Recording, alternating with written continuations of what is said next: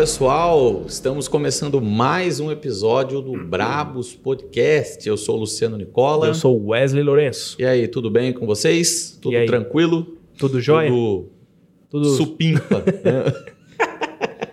É isso aí. E hoje nós estamos aqui com uma celebridade. Hoje nós estamos cidade, aqui com uma autoridade. Uma autoridade quase que papal. Não. Pastor Marcos Lourenço, mais conhecido como meu pai também. Seja bem-vindo, pai. Tudo bem, pastor? Tudo bem, vamos estar aqui. Então tá bom. E antes da gente começar, vou lembrar o pessoal que estiver assistindo a gente hoje aí que hoje, hoje é o nosso episódio especial de Páscoa. Verdade. Então, feliz Páscoa aí pra todo mundo aí. Hoje nós vamos conversar sobre que história que é essa de coelho que traz um ovo e de chocolate. A parte do chocolate é boa. É eu boa, gosto. Muito boa. e vamos falar também sobre o pessoal que nos ajuda a manter isso aqui funcionando. É, os brabos deste canal. E o primeiro deles é o Colégio Batista. Mandou um texto aqui pra gente dar uma olhada. Você ia Vou- falar textão. Eu ia falar textão. mas é, um- é porque o texto é grande, mas não é tão grande não, é rapidinho. Vamos dar uma olhada aqui no que, que o, o recado do colégio pra gente. Olha o tamanho. um abraço pra Raquel e pra Janaína. Tá escrito assim, então vamos lá. Colégio Batista. O Colégio Batista de Bitinga é considerado uma das melhores escolas da região. É verdade. Possui três unidades, atendendo desde o bebê de quatro meses até o jovem do ensino médio. Toda a sua equipe de professores é de altíssima qua- qualidade, com professores especializados nas áreas que lecionam. A estrutura do colégio destaca-se como uma das mais modernas e completas do município e da região. O trabalho diferenciado do colégio, desde 1996, alcançou tanto sucesso em razão de essa equipe unir um ensino de excelente qualidade ao trabalho com princípios e valores.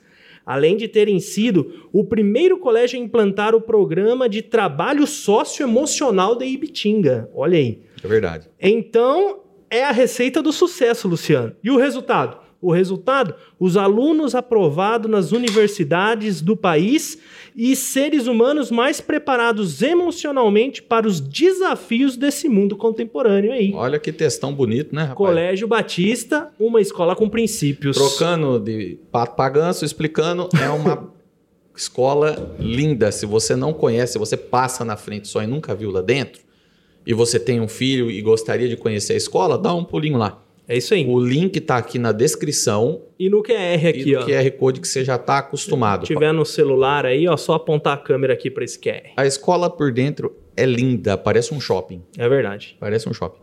Muito bom. E nós temos também o nosso segundo patrocinador de hoje, que é a Yamp. Um novo patrocinador, Wesley. É isso aí, Yamp. que da hora, cara. Muito legal. Conversei o- Obrigado, Hoje- pessoal da Yamp. hoje não, conversei essa semana com o CEO e fundador da É Yamp, verdade. Lucas Colete. Grande Lucas. Mandou aqui pra gente aqui, ó, a Yamp é uma plataforma de e-commerce acessível e super simples de utilizar. Através da plataforma você consegue montar e personalizar a sua loja virtual em poucas horas. E o mais legal é que tem planos isentos de mensalidade. Aí tá fácil, né? Aí, aí deu, hein? Aí deu de graça. Onde você só paga uma comissão pelos pedidos que você vendeu, ou seja, não há custo fixo. Monte sua loja em www.iamp.com.br. Se quiser, o link também está na descrição. E no QR. E o é, se você apontar o celular, já vai direto. Eu estava dando uma olhada eh, nessa semana. Hum. E você, eh, tem muita gente aqui na cidade que vende por outros marketplaces, a gente não pode falar o nome, e às vezes acaba pagando uma comissão bem grande, às vezes até de 16%. A loja da Yamp, você pode começar a loja sem custo nenhum e você só vai pagar a comissão daquilo que você vender, que é de 2,5% no plano gratuito. É muito menor que os 16% que a galera tá acostumada aí. Então você que já vende em outros Top. marketplaces, Dá, Dá- dá, dá um uma pulo olhada. lá. Dá uma olhada. Não W- precisa fechar que você já tem. Né? Isso, Faz um teste. continua, continua. E acessa lá www.iamp.com.br e você já vai conhecer, tem três planos lá que você pode escolher. E tem um plano gratuito, você pode fazer um teste. Top Tá demais. Com Brabo, o, esse é brabo. Com o checkout transparente da Yamp. Legal, hein? Muito bacana mesmo. Tecnologia pura, rapaz. Yamp.com.br, acessa lá para você conhecer um pouco mais sobre o que o pessoal está fazendo. Muito legal mesmo, viu? É e muito aí. obrigado por estar com a gente aqui Abraço também. pra todos. Vamos lá. Vamos lá. Vamos então, começar falando sobre a Páscoa. A gente devia ter comprado um ovo de Páscoa pro seu verdade, pai. né? Não pensamos. É verdade. A gente podia até estar comendo vida de jujubinha, ovinhos de Páscoa. É verdade. Seria, seria mais legal. Tudo bem, pastor? Tudo bem? Chamamos o pastor. Aqui eu fui eu fui pesquisar Ah, ah, no Facebook do, do seu pai, procurei lá Pastor Marcos e não achei. Não? Não, aí por quê? Porque o nome dele não é pastor. o nome dele é Marcos. Mas eu já tô tão acostumado. Você já digitou Pastor Marcos. Tá certo, aí fica uma dica Fica aí. meio como que o nome dele, né? Pastor Marcos. É verdade. Tá certo.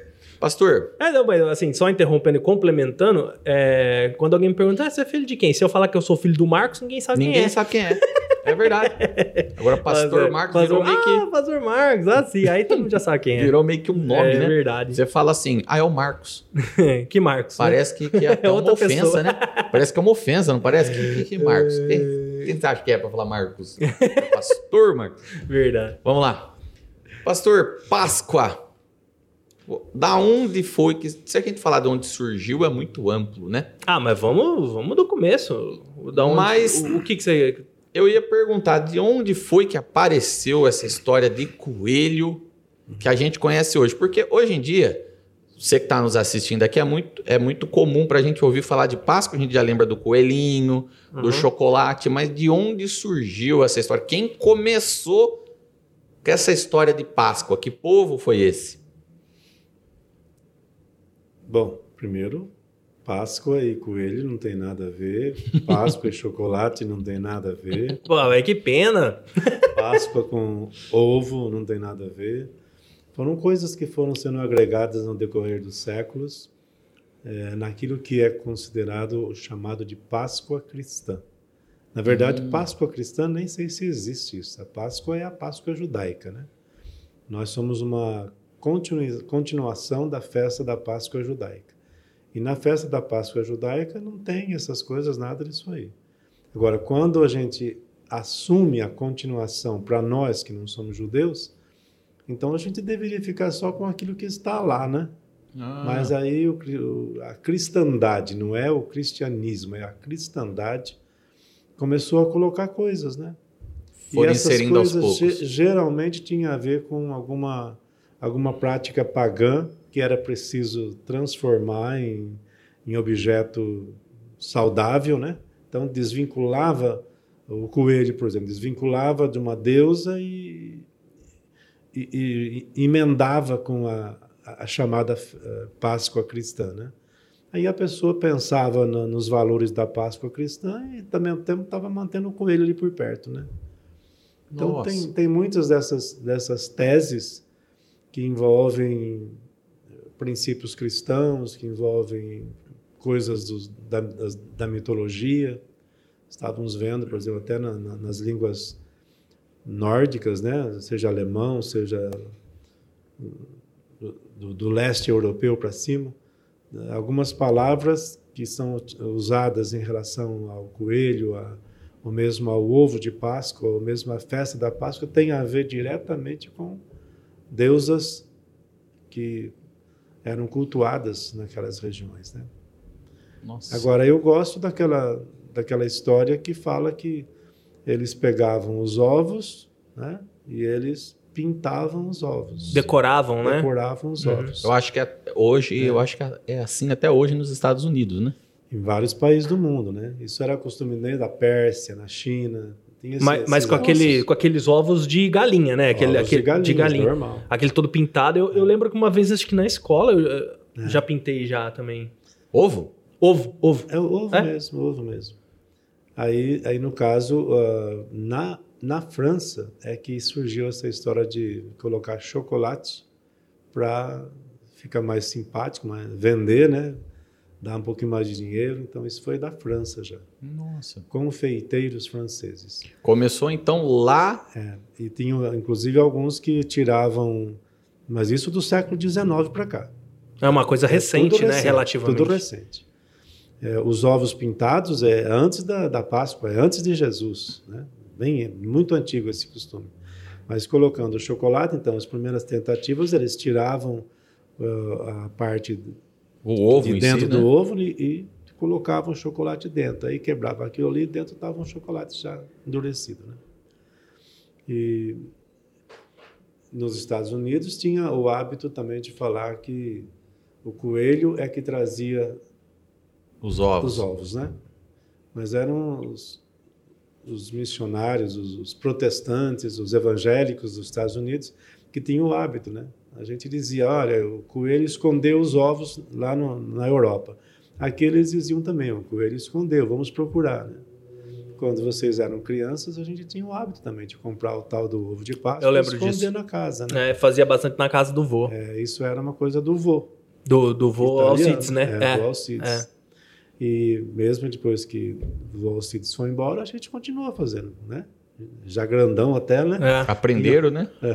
É, mas era uma competição entre os primos, É. entendeu? Meu avô Os comprava primos, antes, né? escondia na casa. a- aí, tipo, cada ovo tinha um nome é, de algum dos primos, né? Ou era eu, ou era meu irmão, ou era a Rafaela, ou era a Natália. Aí escondia-se os ovos e, a- e aí falava assim: pronto, pode procurar. E você tinha que ler o nome aí, não era pra você pegar o, O que não é seu. O que não é seu, seu. você tinha que achar o seu. E aí o primeiro que achasse se gabava e começava a comer na frente dos outros. Essa era a graça, né? e às vezes, eu, tipo assim, alguém já até achava onde estava o seu, mas não falava que era pra ficar comendo na sua frente, né? era só pra ver você procurar. Então, Isso era um costume que tinha na casa do, do avô dele e do meu sogro, né? Na casa do meu pai não tínhamos essas coisas, mas o avô dele, ascendência italiana, tinha outros hábitos, né? Mesmo da igreja, tudo, mas a gente mantinha. E era um, um costume bonito, gostoso, simpático, mas não tinha nada a ver com Páscoa, né? Apenas usava a, a data, né? O dia da Páscoa. Mas era gostoso, né? Era, virou igual- uma festa familiar, É, né? igual Papai Noel, né? O que, que tem a ver Papai Noel com o Natal, né? Com Jesus, né? Nada, nada, nada, nada, nada, né? E- mas era uma coisa gostosa antigamente, né? Esperar amanhã, amanhã do Natal, se tinha árvore, embaixo da árvore aparecia o presente, né? A meia, né? Então são coisas que eles vão criando e é até interessante, é, cria um, uma atmosfera familiar, mas não tem nada a ver e, e vira um pouco de comércio também, um pouco sendo simpático. É, né? um pouco sendo É, já, simpático. já aproveita o embalo, já É, a porque a- vai, né? Aqui nós somos de agência de propaganda, né? Quando que você fez uma arte de Páscoa que não tivesse chocolate, Ah, não. coelho ou ovos, Tem que ter. né? Você nunca fez uma arte de Páscoa pro comércio. E dá com- certo. É, E o dá certo, porque É. nós mesmo vamos comer. É verdade. O pastor Agora- disse que. co- Ah, desculpa. Não, pode, pode. O pastor disse que, ela- que essa festa, então, é uma festa judaica. O que, que eles Então, comemoravam então, nessa festa? Mas veja bem, nós não temos a ver com o judaísmo, nós temos a ver com Jesus. Nós somos cristãos, né? Católicos, evangélicos, espíritas, somos cristãos. Então, a gente tem a ver com Jesus. Qual é a ligação de Jesus com a festa da Páscoa judaica? Por que que emendou? A principal razão, sem teologia, sem tentar encontrar significados espirituais, é porque a morte dele aconteceu durante uma das, uma celebração de uma dessas festas. Essas festas eram anuais. Ah, Por ele ter morrido numa dessas festas, naturalmente a gente ia emendar a comemoração. Por outro lado, tem o significado teológico, porque a gente entende que ele era o cumprimento daquilo que a festa da Páscoa anunciava. Né? Então, quando a gente vai, vai tentar entender o, como é que surge essa festa no âmbito do judaísmo, a gente tem que retornar ao Egito, né? 1400, 1500 anos atrás, antes de Jesus Cristo, 3200, 3500 anos atrás, quando o povo de Israel tinha sido levado tinha escravo não, tinha sido levado, convidado pelo vice-rei, que era o filho de Jacó, para mudar-se para o Egito. No, o Egito prometeu ampará-los, deu a melhor terra para eles, né? O faraó deu a melhor terra para os parentes, para os, os familiares de, do seu vice-rei, que era José, o famoso José do Egito, né? Uhum. E, e, eles então descem e lá eles vão crescendo. Eles descem como 70 pessoas e de repente são milhares. Milhões, né? Milhões, né? É. Também, né? Só de homens, quando eles saíram, eram 600 mil. Então, com certeza, e eles estão vivendo aonde? Na melhor terra do Egito. E repentinamente há uma. Porque esse povo, esse faraó que dominava o Egito nessa ocasião, era um faraó que vinha de uma invasão estrangeira, não era do Egito, não eram egípcios. Há alguns que acreditam que eles fossem Iquizos, né? Então, essa, essa família de, de faraós, essa dinastia desse período, ela é invasora. Então, é a questão de tempo para eles serem expulsos, porque os verdadeiros vão aguentar até um certo tempo. E quando eles expulsam, eles saem dali, os Iquizos são expulsos, né? E o, a, as dinastias egípcias recomeçam, né? Só que aí tem um povo vivendo no Egito, na melhor terra do Egito. Não era um, um, uma família uhum. de reis, né? Era um povo, um povo grande, vivendo na melhor terra do Egito. Não tinha como expulsá-los também. Então, o que, que os, o novo faraó faz? A Bíblia fala, um faraó que não tinha conhecido José porque hum. não era da mesma. Ah, entendi. Né? E, então, o que, que essa, essa dinastia egípcia, agora, verdadeiramente egípcia, que reassume, reconquista o trono? Eles têm que pensar naquela situação, daquele imenso povo ali. Eles é, poderiam, sei lá, expulsar do país, né? sei lá o que podiam fazer. Mas eles optaram pela coisa mais fácil naquela ocasião. Os transformaram todos em escravos. Então, do dia para a noite, todos eles foram escravizados. Perderam a cidadania, continuaram morando por ali. Naquelas imediações se construíam grandes cidades dos faraós, né? Faraó Ramsés II, o que veio depois dele, esqueci o nome. E, então, eles são transformados em trabalhadores das grandes cidades, de Pitom e Ramsés, que está na Bíblia os nomes dessas duas cidades. Mas elas estão próximas da região do delta do Nilo. Quem conhece um pouquinho da geografia sabe que o delta do Nilo é a melhor terra do Egito. Em volta do rio, do rio Nilo, são as, as melhores terras, mas o delta é quando o Nilo abre em vários braços, então aí é grande a área. Sim. Né? E o farol tinha dado exatamente para eles aquela região, uma é, parte dessa região. É engraçado que você olha no mapa, né? É, é todo aquele negócio de deserto, só o rio que é, só né? o rio, né? E aí chega lá em cima nesse delta do Nilo que o pastor está comentando, fica tudo verdinho. A terra é só o delta, só que é verdinho. É, tipo, fertiliza, né? É. Entendi. Pode continuar, Especialmente as cheias, né? Quando o rio enchia, ele levava os nutrientes até uma longa uma, né? uma área, né? Uma, uma área grande. Quando né? ele voltava, toda aquela região estava fertilizada. É aquela verdade. das margens do rio, né? E, então, no, no, numa dessas ocasiões, mais ou menos uns 200 anos, 250 anos depois deles terem descido ao Egito, são transformados em escravos. Eles ficam mais de 100, 150 anos vivendo como escravos. Nossa. E havia uma promessa, né? A promessa de que Deus levantaria um libertador, eles sabem disso.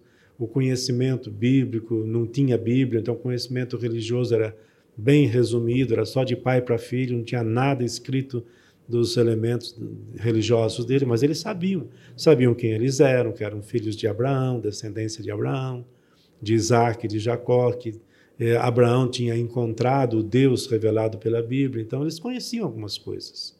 Cultuavam do jeito deles, bem rústica a, a forma de adorar a Deus e cultuar a Deus, mas eles faziam algumas coisas, né? E, e aí, de repente, são escravos, e a quem eles vão pedir socorro? Para os deuses do Egito? Havia Deus de tudo quanto é tipo no Egito. E eles, alguns começam a clamar para o Deus de Abraão. E, e havia aqueles que diziam: olha, tem uma promessa. De fato, nós sabemos que tinha uma promessa, que ia levantar alguém, que nós achamos, entendemos que seja Jesus Cristo, que a promessa falava. Eles pegaram como sendo uma coisa deles, né? Para eles, para aquele momento. Deus vai levantar um de nós, Deus vai levantar um libertador. E aí os anos foram se passando, o faraó vendo que não tinha o que fazer com aquele povo, ele, ele se preocupa e ele quer ele quer impedir aquele povo de prosperar, de crescer. Então, a primeira tentativa do faraó é ordenar as parteiras que eram chamadas para ajudar as mamães hebreias, né? Que matassem os bebezinhos, né? Antes de nascer, ou no nascimento. Desse um jeito, mata o nenezinho e depois diga que nasceu morto ou que teve uma complicação, né? Só que as, a Bíblia diz que essas parteiras temiam a Deus e não fizeram isso. O faraó fica muito ofendido, fica bravo, chama elas e ela diz: Mas, Faraó, a gente não consegue. Quando a gente chega lá, já elas deram a luz. A gente não consegue matar, mas na verdade aí elas não, não estavam Elas não queriam, né? É. Então o que, que o faraó faz? O faraó põe uma coisa na cabeça: nós vamos mandar os soldados e vamos matar então todos os bebês do sexo masculino. Menina podia ir viver, menino ele não queria mais, porque ele temia que aquele povo estava se tornando maior do que o povo do Egito. E no caso, os homens seriam os guerreiros, né? Que poderiam se É, levantar contra sim. ele no futuro, né? É, ele tinha boa cabeça, estava pensando correto. Né? É. Ele não estava tão errado, né? Do lado dele estava pensando certo. É. Né? A estratégia era boa. A era forma, a forma que foi muito humana, né? Só que ele tem essa ideia de matar os- as crianças agora com os soldados, já que as parteiras não conseguiram, exatamente quando nasce o menino eh, escolhido por Deus, né? que é o menino chamado Moisés. Hum. Então, quando eh, nasce Moisés, ninguém sabia que ele era, né? Mas é, é o escolhido de Deus que está nascendo. E a gente pensa assim, Faraó sabia que ia nascer naqueles dias? Faraó não sabia. Mesma coisa é o caso de Herodes e Jesus, né? Vê que tem uma certa similaridade entre a história de Jesus e de Moisés, Sim. né? É, as coisas repetem, né? os textos se repetem. É, então, é, eles. A gente já quase que perde o fio da meada. É, né? ele, ele foi matar. É, Só, só retomando toda a história, até para você que está nos assistindo e que não tem muita familiaridade com, a, com as histórias da Bíblia, né? Então começou com José, que foi para o Egito, trouxe a família dele para morar no Egito. Isso. Aí eles começaram a viver ali, saiu o faraó que estava, Que conhecia José. que conhecia José. Que inclusive devia José, porque José tinha feito algo para salvar isso. o Egito, né? Saiu aquele lá, entrou outro, que não conhecia. É, o, o- José. O de, José. o de José era estrangeiro, que tinha Ah, invadido e vencido. Ele também não era, tipo, digamos assim, um egípcio Não, puro. Não, ele era Não. um faraó invasor. Ah, entendi. Aí saiu Aí a Aí- família do Egito vem, que é a terra de volta. Aí a família do José cresce, Cresce, se torna uma grande nação dentro do Egito, Dentro na do melhor Egito. terra do Egito. aí vira tudo escravo por 150 anos. Mais ou menos, porque o total de anos que eles ficaram no Egito, desde das 70 pessoas que desceram até quando saíram, foram 430 anos. Mas quando eles saíram, ah, eles já não eram mais livres. A mente deles, a cabeça deles era livre. Em quantas gerações que isso pode ser processado? Bicho. Então, a gente, longe, né? no mínimo 150 anos fazia que eles eram escravos. Porque numa geração você não mata todo ah, o sonho de liberdade. Tem que ser duas ou três gerações para você matar a, a vontade de se libertar, né? Sim. Eles não tinham mais isso. Ficaram 150 anos ali A sendo cabeça escravo. deles era a cabeça de. Quando eles desceram, eram, eram livres, parentes do vice-rei, né? Mas a- quando eles saíram, eles já não eram mais, eles já eram de cabeça de escravo mesmo, né? Entendi. E aí tinha Tanto que todo o problema que eles vão ter lá na frente é porque a cabeça deles era. ainda estava naquilo. É. E aí tinha uma promessa entre esse povo que Aí agora nasce estava escravo. menino, exatamente quando o faraó, que eu ia dizer o seguinte, que é, assim como quando vai matar as crianças nos dias de Jesus, quem é que sabia o perigo de uma criança escapar viva? Era o poder maligno, não era um, um homem rei, né? Então era o poder maligno que tentava impedir o cumprimento do plano de Deus. No caso de Moisés era da mesma forma. Que como é que de repente, do nada, na época do nascimento, o faraó, não, agora vamos matar tudo, né? Podia esperar um pouquinho mais, mas exatamente ali, então o faraó podia não saber. Uhum. Mas alguém sabia, mas alguém do lado espiritual, né? Que diz, não pode deixar esse, esse povo sair daqui. Porque sabia que desse povo Lá na frente- o Cristo. Tem que destruir esse povo aqui, antes que eles vão para lá. Parece coisa daqueles filmes de volta no tempo. né? Isso 1400 anos é, por aí. antes de Jesus, Jesus, aparecer é. ainda. Olha, olha só, que reviravolta. Entendi. Vamos, vamos lá então. Vamos É, Aí nasce, Aí nasce nasce a criança, é, a mãe disse: "Não- vamos deixar pegar essa criança. Mas como é que vai impedir que o soldado venha? Já estava tudo ali Né? matando, né? Tantas crianças morrendo, nasceu mais uma, alguém vai dizer logo, né? Então ela tem a ideia de fazer um cesto, uma pequena arca, né? Um cesto de vime e forrar com betume, que é mais ou menos como piche, e aí enrola a criança dentro, coloca uma tampa e põe no rio Nilo, ali nas proximidades. E estava próximo do palácio do faraó, né? Estava próximo, porque a, a filha do faraó, ou a irmã do futuro faraó, ela, ela se banhava naquele rio, naquele lugar. A pessoa fala, mas não era cheio de crocodilo? Com certeza na área que ela se banhava não tinha. Não, né? É. E outro, ninguém ia Mas, deixar é, comer é. a filha do, do faraó. É. Mas ela está ali, de repente, eles veem o barquinho chegando, só que a irmã dele, a menina adolescente já, uns 10, 12 anos, a irmã dele fala, fica de vigiando, né, o, o barquinho, para onde o barquinho está indo. Aí o barquinho vai na direção que estava aquelas as damas de honra com a filha do faraó eh, se banhando. E, e então a filha do faraó recebe, pede para pegar aquele cesto, ela, ela vê, ela sabe que é uma criança dos hebreus. Os filmes mostram que não sabe, que só vai ficar sabendo não sei quando. Não, ela olha a roupa, claro que ela não é ignorante, ela sabia, né? Ela sabia que era uma criança dos hebreus. E para ajudar, imediatamente a menina, irmã dele, se aproxima. A senhora quer que eu arrume uma, uma ama para tomar conta dele, para dar o leite para ele? E ela fala assim: vai chamar ela. Aí vem a mãe, pega o próprio filho e cria essa criança até a idade do desmame. Podia ser 4, 5, 6, até 7 anos. E o hebreu, ele tinha a marquinha, né? O, o, É. o pipizinho era tirado, tipo o que a gente conhece hoje pela aquela operação da fimose, né? Circuncisão, é. Era circuncidado, né? Então é. já dava para saber que era hebreu já, né? Então, ela sabia. E esse menino, ao contrário dos filmes que diz que ele vai descobrir só quando ele é adulto, esse menino foi criado pela mãe.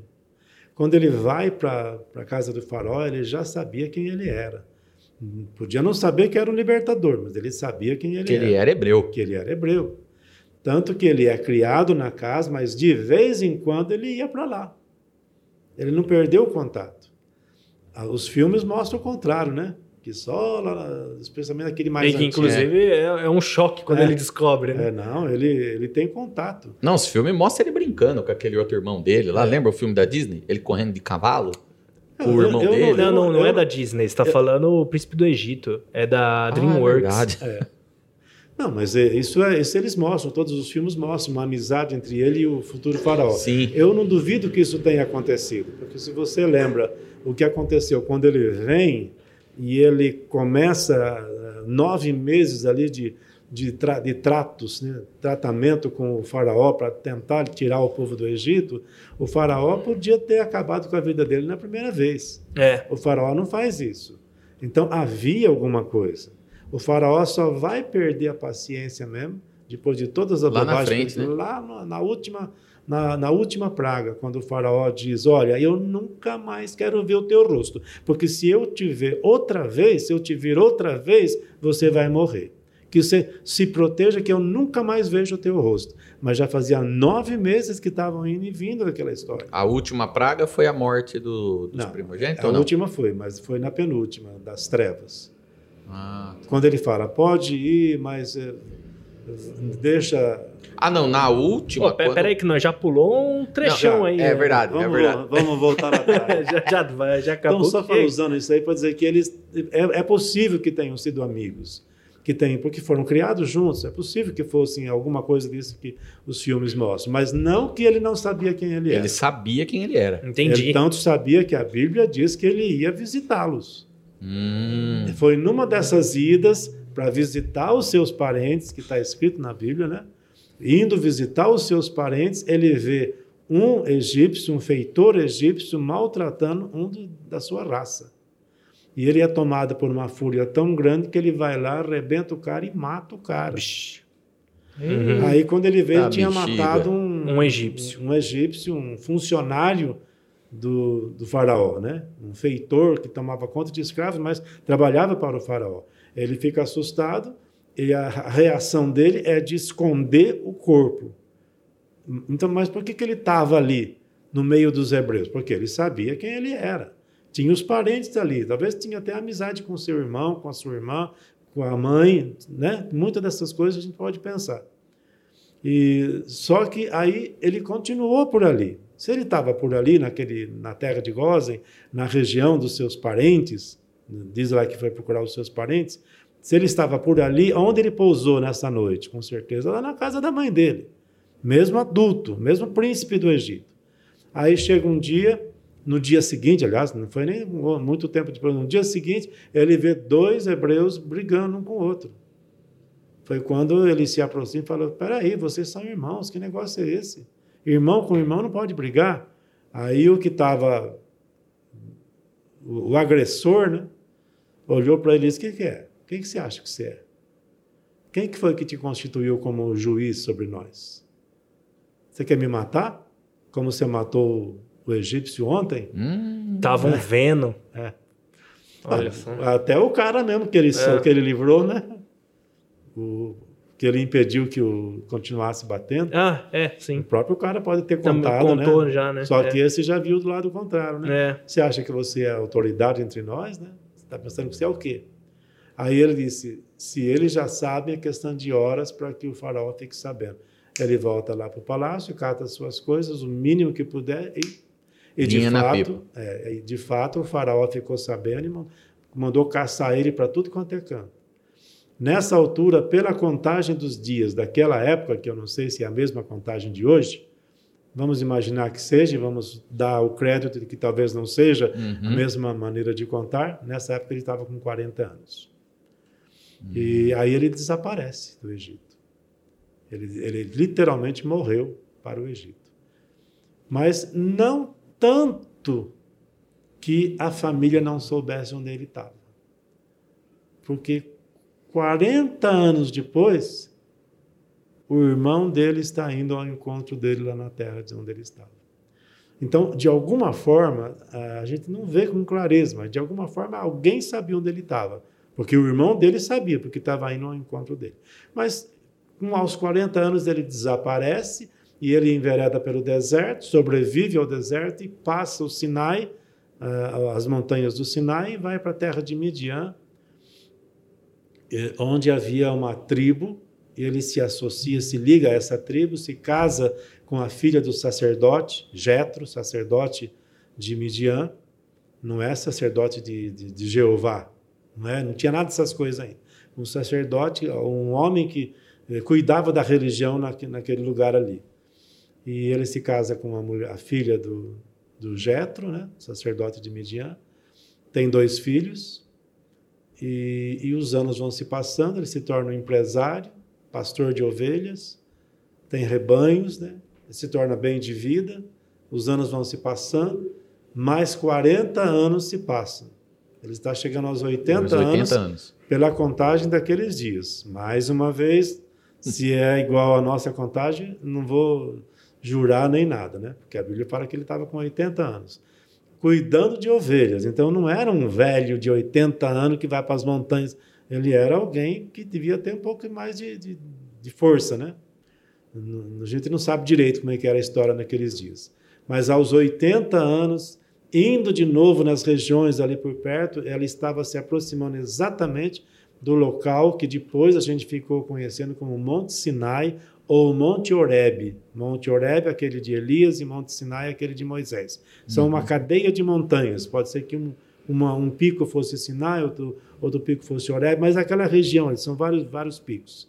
Ele está ali naquele lugar com as suas ovelhas. Estava sozinho? Nunca eles estavam sozinhos. Né? Sempre tinha dois, três pastores juntos, mas ele estava lá. Aí, de repente, ele olha num canto da montanha e ele vê uma coisa que ele já tinha visto muitas vezes, mas que dessa vez lhe pareceu que era diferente. Ele viu um mato pegando fogo, um arbusto pegando fogo. Ele olhou, virou o rosto, que era normal, um arbusto pegar fogo no deserto com aquele sol escaldante. Ele olhou de novo, um tempinho depois, o arbusto continuava pegando fogo. Ele disse: Nossa, está demorando para queimar. Deu uma voltinha, olhou de novo.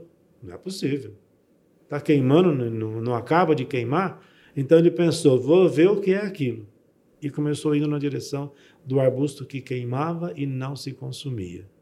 Quando ele se aproxima, ele ouve uma voz. Que eu gosto de pensar que era uma voz forte, não igual a minha, né? igual a de vocês aí, né? A voz dizia: Moisés, Moisés.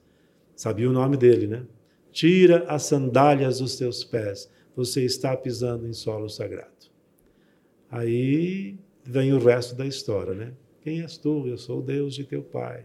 E eu estou aqui exatamente para te dizer por que, que você veio ao mundo. 80 anos depois. Nossa, ali ele tem uma revelação, então, né? É. Eu tenho visto a aflição do meu povo, eu tenho o clamor deles tem subido até a minha presença e eu preciso de alguém para ir lá e arrancar eles do Egito. E essa pessoa que eu escolhi é você. 80 anos depois. 40 anos educado, nas, usando a expressão dos nossos dias, nas melhores faculdades do Egito, que era a maior potência do mundo naqueles dias. De repente, 80 anos depois, 40 anos de deserto, de cuidando de ovelhas, né? Ele recebe a. Ele já não sabia mais nada, de nada, de nada, de nada. 40 anos você esquece tudo. É uma vida inteira e outra vida inteira. Acabou tudo. Falei, Senhor, agora? Agora? Né? Quando eu precisei, quando eu quis fazer, o Senhor não, não, não deu chance para mim agora, que eu estou chegando aos 80 anos. E ele é duro. Agora que eu nem sei falar mais. Ele é um príncipe criado no Egito. Nesta altura ele diz: Eu nem sei mais falar. O que, que o senhor está querendo de mim agora? Eu não, eu, é, dá a entender até que ele dizia, agora eu até gaguejo para falar. Não sei se era gagueira mesmo, mas ele dá a entender que sim, que até a, a facilidade de conversar, é, Deus disse: Não, eu vou resolver o seu problema. O teu irmão já está vindo ao teu encontro. Ele vai ser a sua voz e você vai ser o poder atrás dele. Você diz para ele o que ele vai falar, ele fala e você está só presente junto. Mas que você vai, você vai.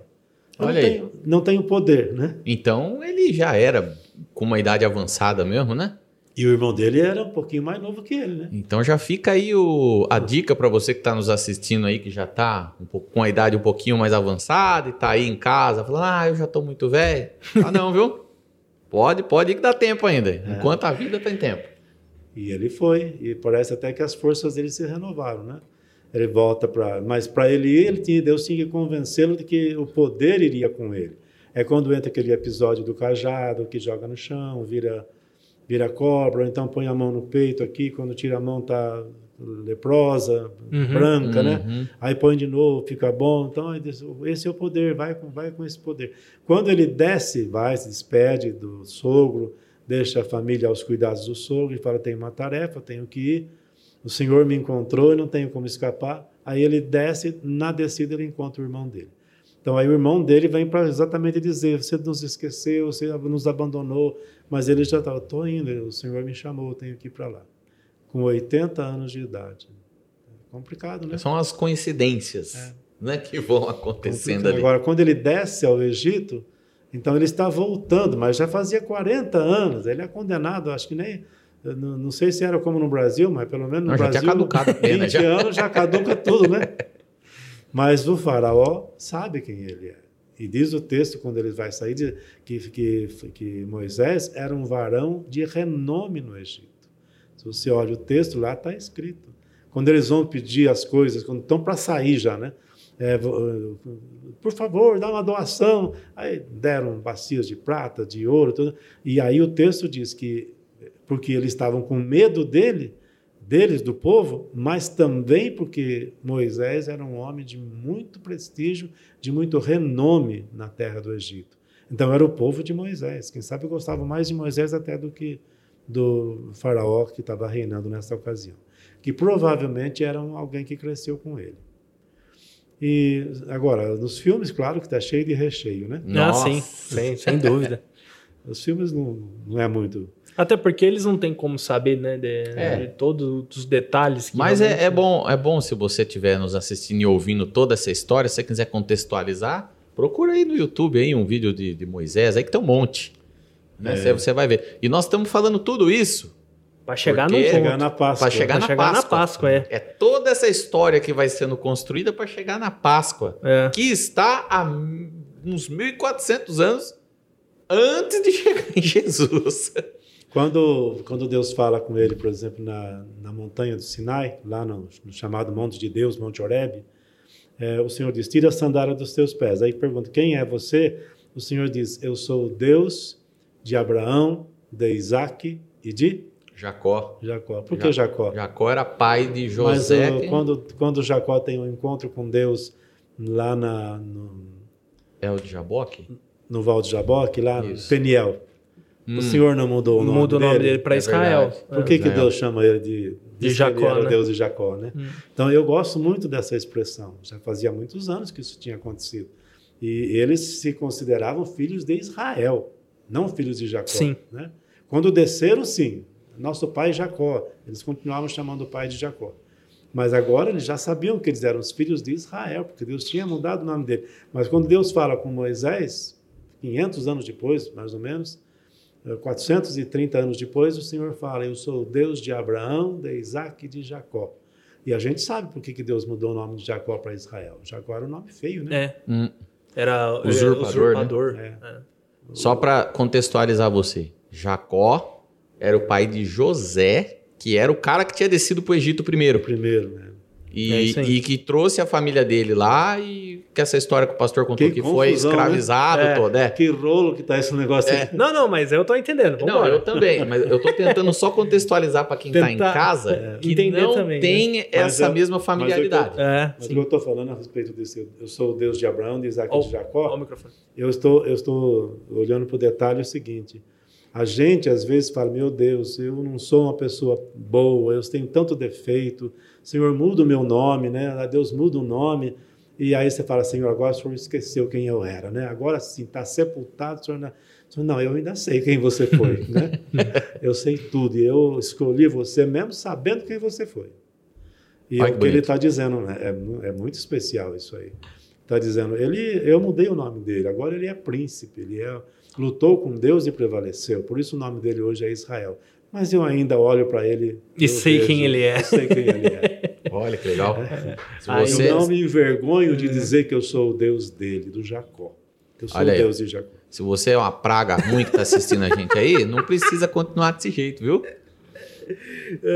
Outro detalhe também é, é por que que, não sei se vocês já pensaram nisso, né? Por que que Moisés teve que ir pedir ao faraó para deixar o povo sair? Porque o Senhor diz, desce e fala, deixa o meu povo ir. Tem até uma música Ah, eu acho que se ele- espiritual negro, né? Se eles. Deixa meu povo Ah. ir.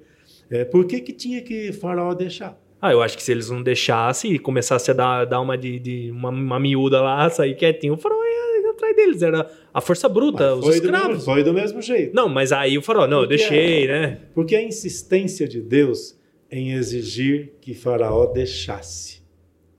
Com tanto rolo, já- vamos, vamos embora, gente.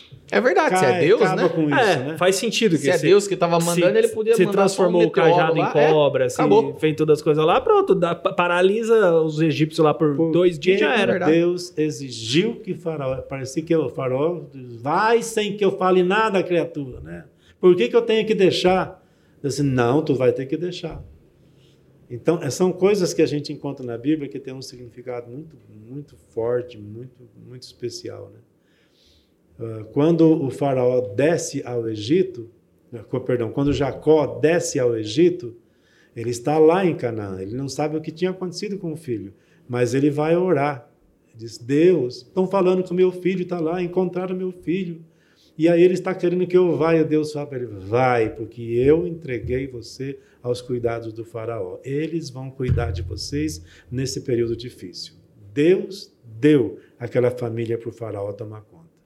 A política arrancou aquele faraó, veio outro, todas essas coisas. Mas Deus disse: não, eu entreguei. Se eu entreguei para ele tomar conta, ele vai ter que devolver. Olha. Ele tem que devolver. Então Deus diz: Eu não aceito que você não devolveu, eu pedi para você, você tomar conta por um tempo. Você não tem, você não é dono deles. Você vai devolver, mas você vai devolver sabendo que você foi vencido por um poder maior. É mais ou menos como Satanás, né? Quando ele tenta dizer: Não, eu não te solto. Você não tem esse, é, é, não tem esse lado, Satanás. Você tem que soltar. Você está derrotado. Você vai ter que soltar e confessar que você perdeu, que o Senhor Jesus ganhou, né? faraó tinha que deixar. Se ele tivesse deixado, tivesse entendido, mas veja bem, ele não estava tão preocupado com aquele povo, não era um, um estorvo aquele povo por perto dele, né? Não era uma coisa, ele estava querendo matar as crianças para ver se aquele Parava povo, de crescer. É, qual o problema de deixar isso? Não era a deixa que ele estava querendo? Mas é que aí não, o Senhor diz que ele tem que autorizar. Eu não vou autorizar, eu mato todo mundo, mas não autorizo. É um embate espiritual violento que estava acontecendo ali, né? E Deus disse: Não, você vai deixar. Tem uma das pragas, no momento das pragas, que o Senhor fala para ele: Faraó, eu podia ter matado você há muito tempo. Eu não te matei, estou te dando um tempo para você se consertar. Você não está entendendo o que está acontecendo. E não foi 10 minutos, hein? Não. Foi nove meses. Nove meses. Essa É história. um parto, né? É. É um parto, cara. É. Nove meses. Aí começa a história das pragas, né? Aí Moisés desce com o irmão E e encontra É, Faraó, já e tinha- aí é. começa a, a disputa. já tinha aí, já tinha encontrado, né? Sim. O que você veio fazer aqui? Vem pedir para você liberar o povo do Senhor. Nem era para ir embora de vez. Era só para ir três dias pelo deserto para adorar a Deus e depois podiam voltar. Não era, um- não tinha um plano ainda de ir embora, né? É, o que, que vocês vão fazer? Vamos cultuar a Deus. Mas no deserto era, precisamos ir e temos que ir três dias até encontrar o lugar certo. Precisamos de todo o povo. Disse, não, você está brincando comigo? Não vai, não. E aí chamou os funcionários, olha, eles estão estão brincando comigo, estão com tempo de, de folga, aumenta lá A carga de deles, trabalho. né? É. E aí piorou a situação. Mas aí chega o dia do festival das cheias do Nilo. O Nilo era reverenciado como um deus. Os crocodilos eram deuses também, mas o rio Nilo em si era chamado a mãe do Egito, a deusa mãe do Egito. Então, numa dessas festividades, Faraó ia e pegava água, fazia aquele ritual religioso. É quando Moisés chega e coloca o cajado no rio e as águas se tornam sangue. É uma coisa assim estranha, porque isso não era uma coisa muito anormal. O anormal é acontecer naquele momento, né? Porque a, o rio Nilo de vez em quando recebia detritos que vinham da, dos afluentes lá do, do centro da África e deixava tudo mais ou menos vermelho por ali. Mas agora acontece de uma forma diferente, né? É, todas as águas ficam dessa forma, ficam vermelhas, não se sabe se é sangue, mas é como se fosse sangue. E o faraó, a reação dele, o texto diz que a reação do faraó foi um ignorar assintoso, como se nada tivesse acontecendo. Não quis nem eh, eh, o texto diz, nem quis considerar em seu coração o que tinha acontecido. Ele interrompe o festival, vai embora, deixa o povo sofrendo e não está nem aí com nada. Nada a ver com nada dos nossos dias, né? Mas é, é um faraó, né? Bom, aí passa aquela, aquele negócio acaba acabando, né? Porque a água volta ao normal. Os egípcios tiveram que cavar poços para poder ter água para eles poderem sobreviver. A água ficou sem condições de ser usada. Aí vem a segunda praga. A segunda praga, que são acontecimentos, são chamados de pragas, mas são acontecimentos. É a chamada praga das rãs. Então é rã para tudo quanto é lado do tudo quanto é canto, certo? Rã.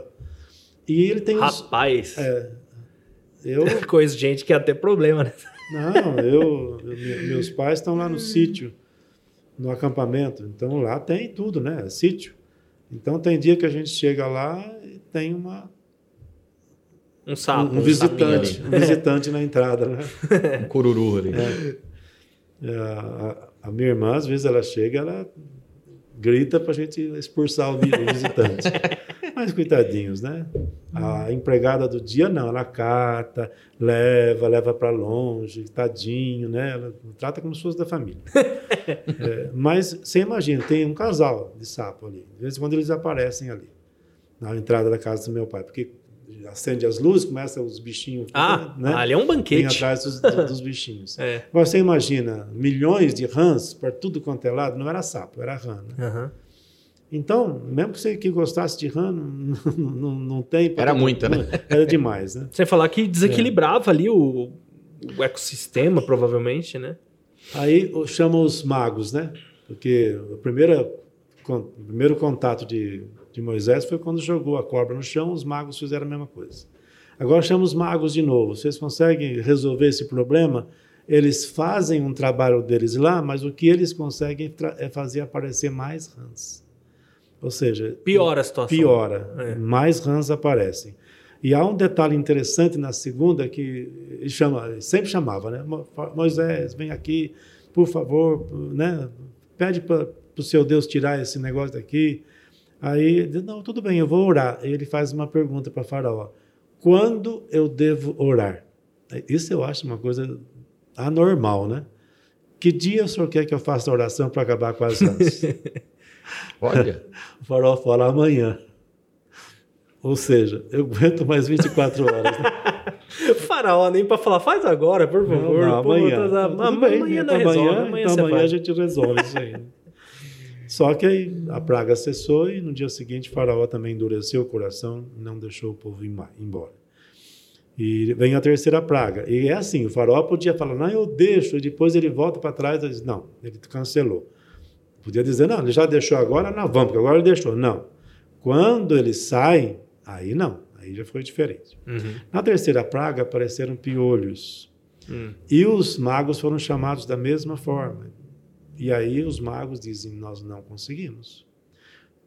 As cobras, a primeira praga, a segunda, os magos conseguiram reproduzir. Agora, na terceira, eles não conseguiram fabricar piolhos.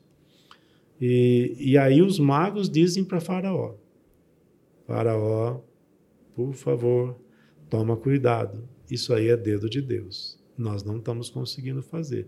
Chegamos no nosso limite. Mas o coração de Faraó está endurecido e ele não deixa o povo sair. A quarta praga foram as moscas, né? A partir dessa quarta praga, Deus diz: agora vou separar o meu povo do povo que não é meu povo. Então, na terra de Goshen, que, de Go- de Gozen ou de Goshen, que é lá no delta do Nilo, onde estava a tribo, as tribos de Israel, naquele lugar as, as pragas não, não alcançavam mais. A terceira foram as moscas. Então, moscas para o Egito inteiro, menos naquela região. Menos na. é, é, aí o faraó chama.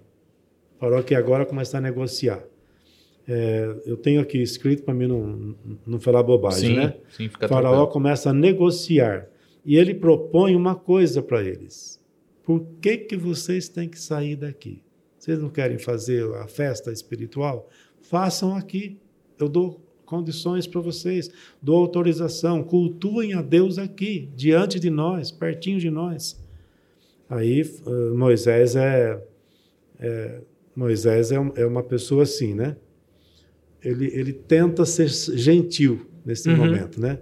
Ele fala, não, faraó, não vai dar certo. Por que, que a gente tem que ir embora? Por causa do seu povo. O povo do Egito é muito sensível. Se eles enxergarem a gente matando um animal que eles consideram sagrados, nossa, eles vão ficar horrorizados, com sangue escorrendo, eles, vai ficar, eles, vão se levantar contra nós. Então, por bem do seu povo, nós precisamos sair de perto deles, né? Faraó entende e concorda, né? Tudo bem, mas vamos fazer um negócio? Não vai muito longe, tá bom? Vocês podem ir, mas não muito longe, não esqueçam de orar por mim. Quarta praga. Moisés ora, as moscas desaparecem, mas Faraó volta atrás e não permite ninguém sair mais. Vem a quinta praga, que é as pestes, Outra em ruim também, né? a peste nos Couro animais. comendo, ô, não. ele, ele tomando no papeiro. Ele amolece e endurece, amolece e endurece, amolece e endurece. Moisés avisa que essa quinta praga, que é a peste nos animais, vai atingir os rebanhos do Egito, menos da terra dos israelitas. Faraó, quando começa a atingir peste os animais dele, fala: Deixa eu ver se é verdade. Vai lá dar uma espiada se alguém vai lá, espia e fala: Não, lá não aconteceu nada. Mesmo assim, ele fala: Não vai sair ninguém, não. Ele não, não é fácil esse Faraó, né? É, na sexta praga aparecem úlceras nos homens e nos animais. Mas o faraó estava com o coração endurecido, não vai sair ninguém. Não deixou o povo sair. Aí a sétima praga, quando começou, era mais ou menos julho, agosto, por aí. Agora já estamos em janeiro, época das, do, do, do temporal, época das chuvas, né? Então, dessa vez a coisa iria piorar ainda mais. O Senhor diz que vai cair chuva de pedra. E, e já era o tempo da, da colheita do linho, da cevada. Então, era o tempo que essas coisas uh, apareciam. Só o milho ia escapar dessa dessa sétima praga, porque o milho não tinha brotado ainda. É, Moisés então fala para todos os oficiais do para quem quisesse ouvir: olha, gente, protejam as plantações de vocês, recolham os animais é, que sobraram da, das úlceras, recolham dentro das casas, não deixem ao ar livre. Muitos fizeram isso, dos oficiais de Faraó. Muitos não deram crédito, mas muitos fizeram isso, né? E quem deu crédito, quem acreditou, foi poupado, porque só atingiu quem estava fora da, dos abrigos, né? Dessa vez, faraó manda chamar Moisés. Agora ele está quebrantado. Agora ele reconhece, ele reconhece que ele e o povo dele tinha pecado contra Deus, que Deus é justo, que o que está acontecendo é consequência do pecado dele. É, mas Moisés já não dá mais crédito, né? É, e agora já é, é, Moisés que não acredita, né? Prometeu tantas vezes. Você não vai, não, de tantas vezes. Você não vai fazer, mas eu vou pedir, Deus vai fazer cessar. De fato, como imaginava Moisés, o coração se endurece e ele não deixa o povo ir. Foi a sétima praga, já estava mais ou menos em janeiro. Na oitava praga, agora o Senhor anuncia através de Moisés que viriam gafanhotos. E que tudo que tinha sobrado das outras pragas, o gafanhoto ia acabar com tudo agora. Agora é os oficiais de Faraó que praticamente se ajoelham diante do Faraó. Pelo amor de Deus. Né? Você dá uma trégua. Pelo amor de Deus, para com isso, né? Deixa esse povo embora, né? Você não sabe que o Egito já está arruinado. É o que às vezes a gente escuta alguma pessoa é. falar: Senhor governador, o senhor não sabe que dá. Quase um ano ali já. O senhor não sabe que nós estamos quase que na miséria, né? Quase um ano de pandemia. Deixa o povo ir. Quase um ano de pandemia. Aí, então ali. o faraó fica meio assim, né? Chama Moisés e fala: tá bom, acho que você tem razão, né? Me diga uma coisa: quem você vai levar nessa viagem? Estava negociando de novo, antes da praga vir, né? Ele disse: não, vai todo mundo. Vai os jovens, os velhos, os filhos, as filhas, os rebanhos, os gados, e todos nós vamos, porque a nossa motivação é adorar a Deus. O faraó fica muito bravo. Você está com muita má intenção. Você está querendo o quê? Está querendo ir embora de vez, né? desaparecer? Ele devia agradecer até, né? Vocês Ele não queria mais... perder é, os escravos é, dele, né? É, é, acho que isso já começou a pesar. É, vocês estão com má intenção. Você está com má intenção. Você vai levar criança com você? De jeito nenhum. Conselho tutelar, né? Você não vai tirar as crianças para um sofrimento desse. Não vai levar de jeito nenhum é, leve os homens, só os homens, o resto tudo vai ficar. E praticamente chamou os soldados, expulsa esse sujeito daqui. Aí o Senhor mandou os gafanhotos, e aí o faraó chama Moisés de novo, né? Ah, você tem razão, eu pequei, né? Pequei contra Deus, agora ele diz que ele tinha pecado também. Eu estou pedindo perdão do meu pecado, né? Orem para o Senhor tirar essa morte que está diante de nós aqui no Egito. Mas quando ele se vê livre do, do, dos gafanhotos, ele volta atrás e não deixa ninguém sair. Ele era malandrão mesmo, é. né? Esse... Ele já estava naquele negócio assim, ah, vou, vou dar, dar uma chorada lá é. e acaba aí, depois nós vamos ver o que tem. Aí vem a, a nona praga. A nona praga são as trevas, né? As trevas que descem sobre o Egito, escuridão. Só isso, só isso que aconteceu. Mas era uma escuridão que dava quase para palpar com a mão. Tão forte que era. Por três dias isso atingiu o Egito. Quando está prestes a vir a derradeira manifestação do poder de Deus, vem as trevas. Né? As trevas cobrem tudo. É, quase que uma alegoria, né? Quando você vê que as trevas estão descendo sobre a terra, é porque o, que está na frente é muito pior. Então, agora então foi anunciado que aquelas trevas estavam chegando. Faraó chama Moisés outra vez para conversar. Vamos conversar. Olha, faz o seguinte, pode ir então, vai todo mundo, criança, todo mundo, mas vamos combinar um negócio. Os rebanhos e o gado vai ficar. Ou seja, a gente espiritualmente diz, né, que o inimigo deixa você ir, mas ele diz que a sua vida financeira ele vai manter na mão dele. E Moisés disse de jeito nenhum. Nós precisamos dos recursos financeiros, porque é com eles que nós vamos servir e adorar o nosso Deus. De fato, os recursos financeiros eram animais, eram ovelhas, era gado, e eles iam usar isso para fazer os cultos lá no deserto. Moisés explica então que não é possível, eles precisavam de tudo, e aí ele usa, ele diz uma frase que ficou, ficou famosa, né? No, todo mundo que fala sobre isso sempre gosta dessa frase, né? Vai todo mundo, nem uma unha vai ficar. Aí, farol baixo nível, né? É aí que eu digo que nesse momento que ele ele mostra que ele tinha uma certa amizade com esse Moisés, mas nove meses depois ele diz agora basta. E ele aí ameaça feio. Olha, seguinte, Moisés, até hoje eu estou te respeitando pela. Ele não fala, mas eu imagino, pela nossa amizade, porque crescemos juntos aqui no Egito. Mas eu, agora basta. Eu nunca mais quero ver o teu rosto, Moisés. Se eu mais uma vez vir o teu rosto, você vai morrer. E aí Moisés responde. O que, que Moisés responde? Perdeu. Você tem razão. Faraó, eu nunca mais verei o seu rosto. Hum. Parece coisa de cinema, né? É. Frase de efeito, né? Eu nunca mais verei o seu rosto. Você disse muito bem, você encerrou a coisa. Porque a próxima etapa não tinha mais conversa. Né? Isso já foi depois das trevas. As trevas já tinham Pra- acabado, pra- ele chamou é. Moisés, falou: "Ó, agora acabou. Era, é para negociar, foi Sim. em cima da, da, da nona praga. Durou três dias, né? Uhum. Aí vem a, a- A a- a décima. décima. praga. né? Então, na décima praga é que entra a Páscoa, né?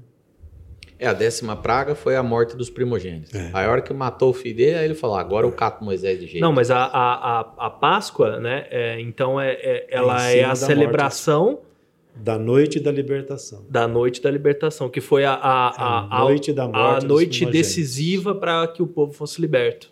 Moisés anunciou a todo o povo dele. No Egito, acho que ninguém mais teve notícia nenhuma, porque ele não podia falar ver ninguém mais. Mas ele chama todos os líderes e dá ordem para eles. Olha, o Senhor disse que hoje, no dia 10, a noite da Páscoa é 14. No dia 10, todos vocês vão arrumar um cordeirinho. Não pode ser qualquer cordeirinho, poderia ser um cabritinho, mas tem um, um cabritinho de um ano, eh, sem defeito.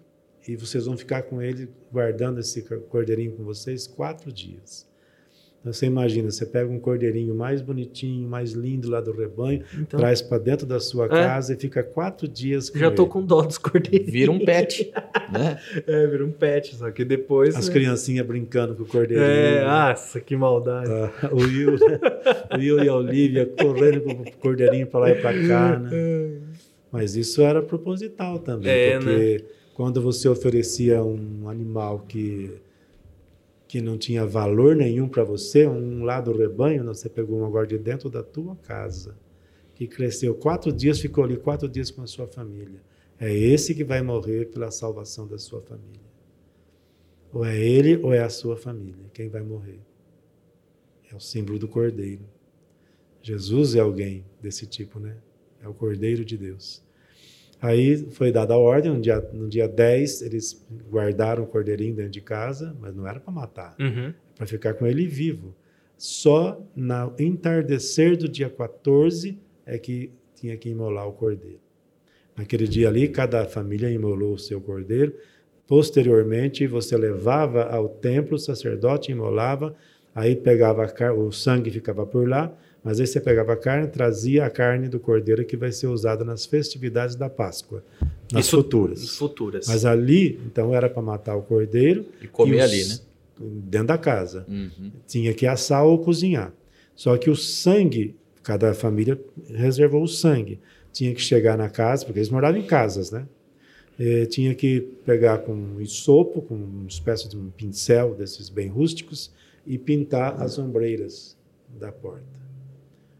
As vergas e a, a viga de cima, e a, né? como se fosse o batente. Sim, né? é, o, é, o batente, da, é, porta. Eles falam as ombreiras e as vegas, vi- as vergas, que fala a Bíblia. Mas é o batente. Você vai, você vai passar sangue nos batentes da porta de entrada da sua casa.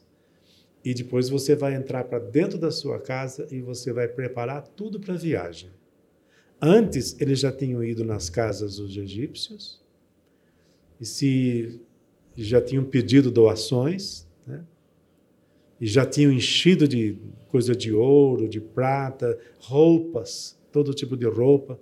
Eles estavam tudo isso abastecidos e as malas feitas.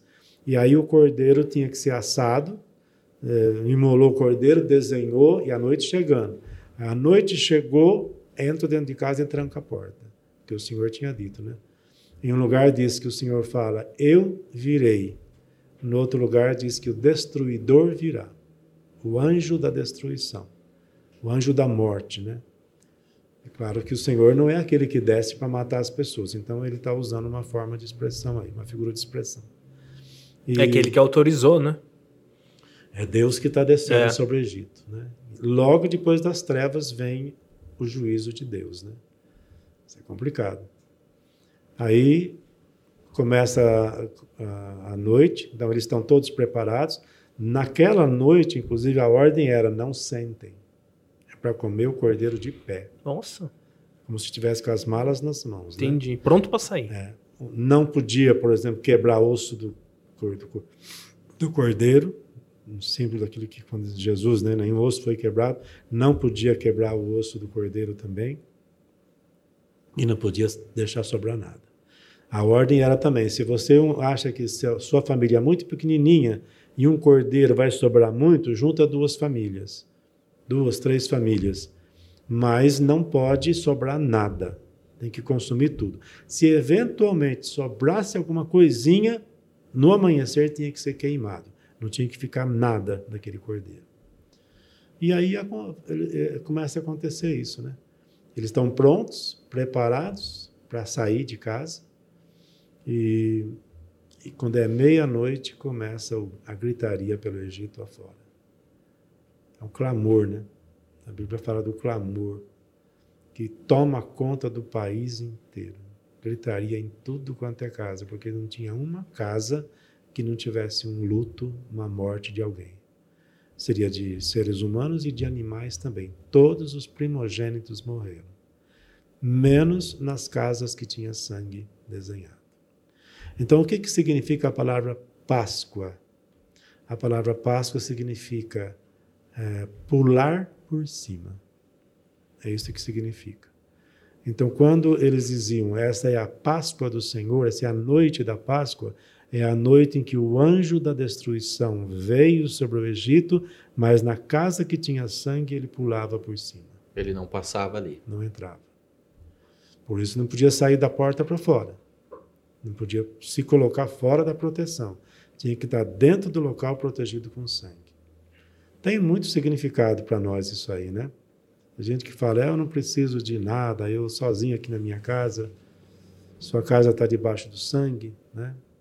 Nós precisamos da, da congregação, da comunhão. Quando está ah, na casa do faraó, o filho dele morreu também. Então imagina o desespero, na, isso que os filmes mostram, aquilo foi verídico também. Não aquele recheio da, da mulher que disse que gostava de Moisés, né? E ela que enche a cabeça dele, não, não sei, acho que não precisava tudo isso, não. Mas quando chega naquele momento ali, ele, faraó fala, né? O que, que eu fiz, né? Não tem mais jeito. E era o país inteiro. O país foi jogado na, no chão, né? O país foi destroçado, né? Quando Moisés sai do Egito com o povo, ah, houve uma ordem do faraó para que o nome dele fosse apagado em tudo quanto é monumento que estava escrito o nome dele, O nome de Moisés. o nome de Moisés. Hum. Tanto que você não encontra hoje lá. Tantos hieróglifos lá, não existe o nome de Moisés, que significa aquele que eu arranquei das águas. Né? O nome não existe. É, muito raramente há uma referência, alguém disse aqui, talvez seja referência a Moisés, porque foi apagado de todas as formas. É como não, nunca mais queremos nos lembrar desse povo. Aí o faraó manda a ordem, né? e ele diz exatamente isso, né? Deixa eu ver se eu tenho aqui a frase bíblica que fala. Era a noite do dia 14, né? Noite do, do dia 14. É. Levantem-se Saiam do meio do meu povo, vocês, Moisés e Arão, e todos os filhos de Israel, vão embora, sirvam ao Senhor vosso Deus como vocês tinham pedido, e levem tudo, levem ovelhas, levem o gado como vocês disseram que precisavam levar. Vão embora e, por favor, me abençoe. Essa é a frase final. É, outra coisa também que não, não dava tempo de, de fazer era o pão. Eh, porque eles iam levar pão, eram os ingredientes para poder sobreviver, iam levar farinha, mas tinham que levar pão também. Então não dava tempo de fazer pão. Então o pão que foi cozido foi o pão sem tempo de fermentar, que é o chamado pão sem fermento, né? E por isso que quando eles faziam essas festas futuramente, por sete dias eles tinham que tirar todo o fermento da casa era para lembrar o tempo que eles ah. estavam sem tempo para fazer pão. Entendi. É. E daí, daí que veio, então, o pão sem fermento. É. Porque no... eles estavam com pressa para sair do Egito, não, não dava tempo, tempo de, fermentar. fermentar, o pão. É. Saíram com o pão sem fermentar mesmo, para ter o que comer. Eles, eles né? cozinharam o pão, né? assaram o pão. E depois se tornou o símbolo da festa ali, é, da então, Páscoa. Então, quando acontecia a festa, essa festa se juntou com os sete dias que vinham a seguir. Então tem a festa da noite da Páscoa e sete dias seguintes se juntou tudo e ficou sendo a festa da Páscoa e a festa dos pães sem fermento. Durante sete dias tinha que, quando começava... Mas estava um, um, um, ligado com o outro. É, no dia seguinte começava, Entendi. sete dias. Quando chegava nesse ponto, e, e, tem outra, outra data que juntou também, que era chamada Festa das Primícias. Primícias, é, pães sem fermento, Festa dos Pães Asmos. E a Páscoa, tudo ficou emendado, fez a mesma festa. Porque primícias, primícias porque era a primeira parte da colheita, estavam começando a colheita ali. Ia terminar lá nos tabernáculos, mas começava aqui na, na festa dos pães ázimos, né? Então eles fazem isso, a ordem foi, essa vai ser uma celebração eterna que nunca vai poder deixar de ser feita para os judeus, né? É festa perpétua, para sempre. São três festas perpétuas: os pães ázimos ou a Páscoa, os tabernáculos. E tem uma outra também, que agora apagou da minha cabeça. Mas são três festas perpétuas. E então, aí voltando à noite da saída, eles estavam levando o quê? Levando pão sem fermento, porque não dava tempo de fazer pão.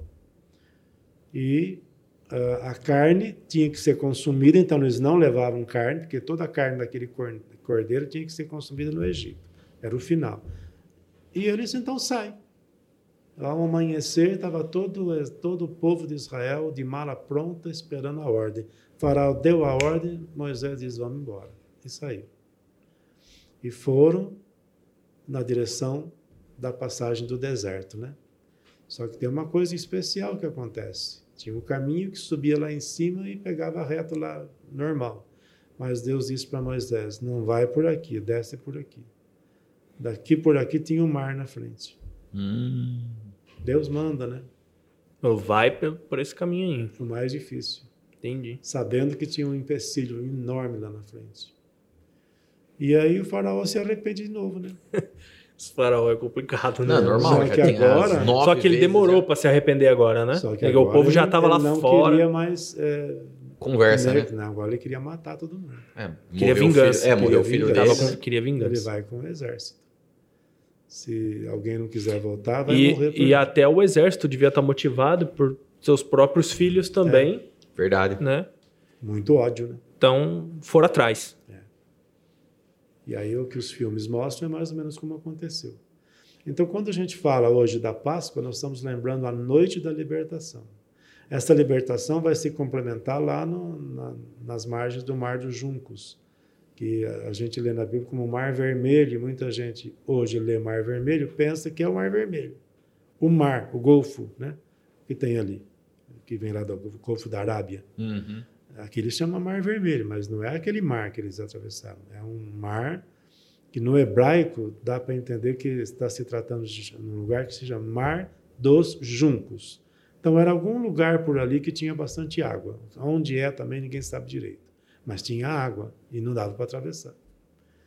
E, e é nesse, nesse local, no Mar dos Juncos, ou Mar Vermelho, porque o junco também fazia a água ficar vermelha.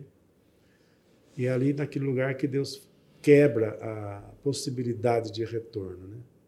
Quando abre as águas e eles passam, a gente costuma fazer a representação desse mar vermelho se abrindo com o momento do batismo nas águas, que representam um batismo espiritual. O sol das Uhum. águas não é muita coisa, mas ele representa um- uma circuncisão espiritual.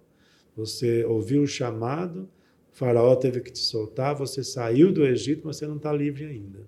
Você tem que passar pelas águas do Mar Vermelho, né? Mar do sangue, né? Que é o. Da morte, né? Ah. Você tem que passar por ali. O faraó vai atrás, mas aí Deus disse: não, agora não. Agora você não tem mais autoridade, você já mandou. Porque Deus podia dizer: não, ele arrependeu, volta para trás, né? Não, agora não. Ele deixou. Ele autorizou, ele assinou. Está com autorização dele. É isso que eu queria que ele tivesse feito desde o começo. Fez quando não tinha mais jeito.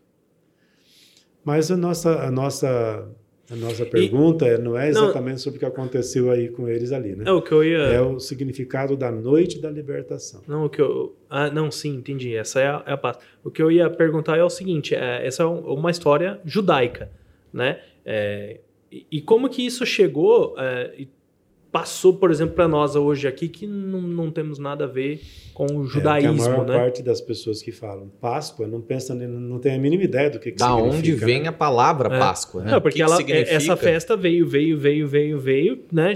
Chegou até a É, hora. Jesus, por exemplo, fazia essas celebrações, né? Entendi. Jesus ia, uh, uma vez aos 12 anos de idade, ele vai, né? Ele vai a Jerusalém, é uma festa da Páscoa. Chegou. Todo- sim. é, e, e quando essa festa, porque a ordem do Senhor foi, todos os anos vocês vão repetir, vocês vão se lembrar do que aconteceu. No período do deserto, logo dos 40 anos de deserto, foi o período que quase que isso desaparece. Não tinha nem como fazer, né? Uhum. Estava no deserto, não tinha nada ali, né? Mas quando entra na terra, logo que entra, tem Aí- a cerimônia da circuncisão e Josué já celebra a Páscoa ali.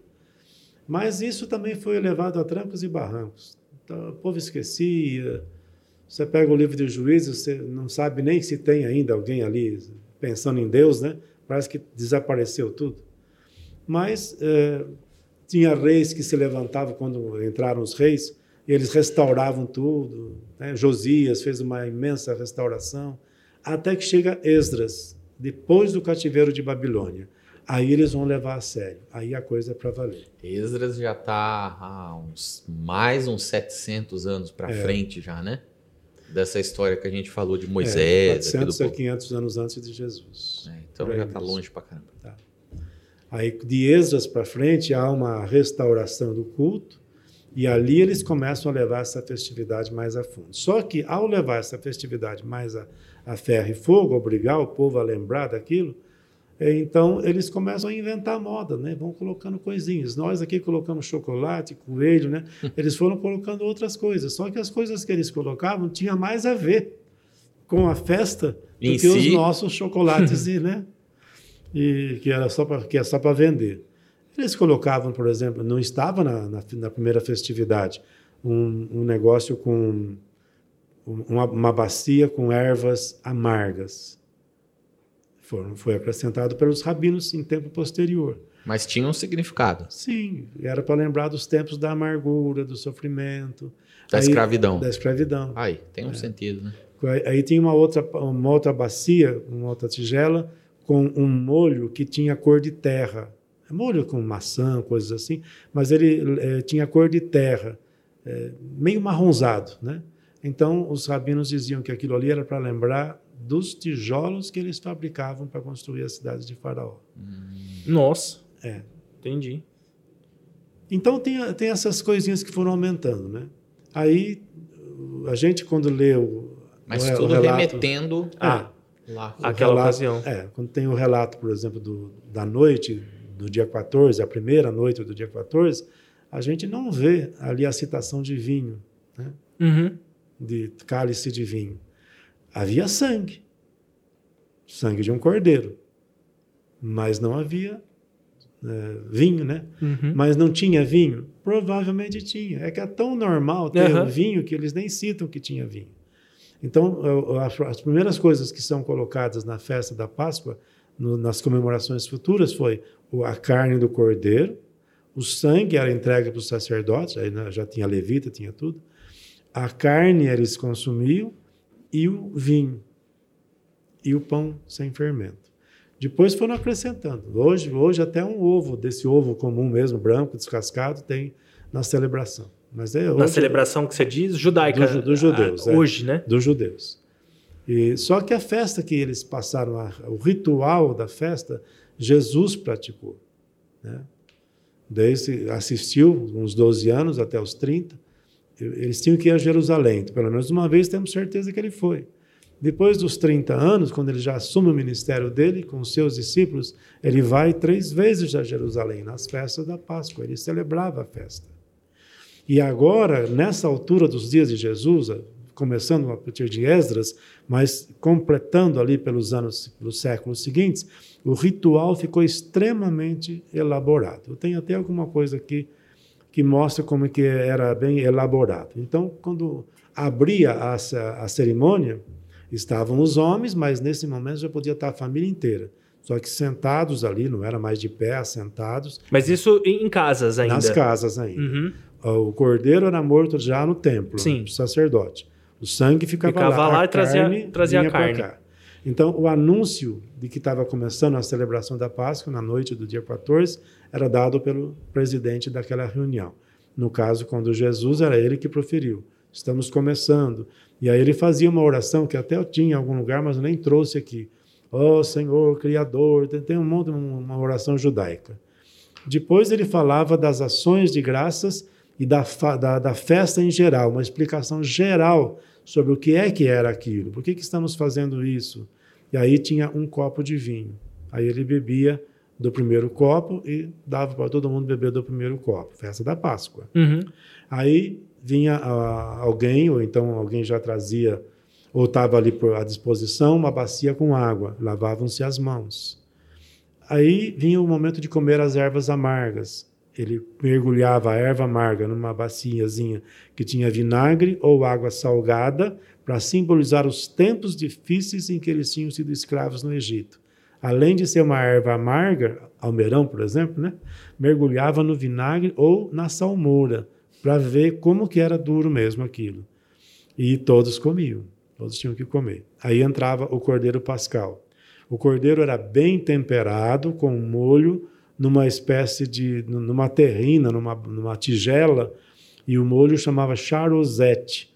Então, os pratos que estavam ali incluía o molho, para molhar o pão, molhar a carne, os pães asmos e o cordeiro. E as significações de cada um desses elementos era explicado para todo mundo que estava ali.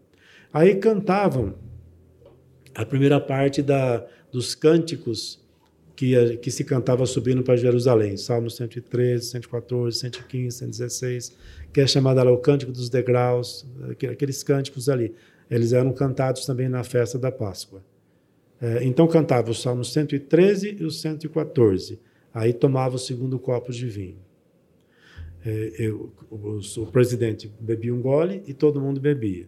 Aí chegava o momento mais importante da festa, em que todos se reclinavam. O chefe da casa tomava os pães, partia um deles em dois pedaços, colocava os dois pedaços em cima de um pão inteiro e proferia a bênção. E depois os cobria com as ervas amargas, comia um pouco e aí distribuía para todo mundo comer também.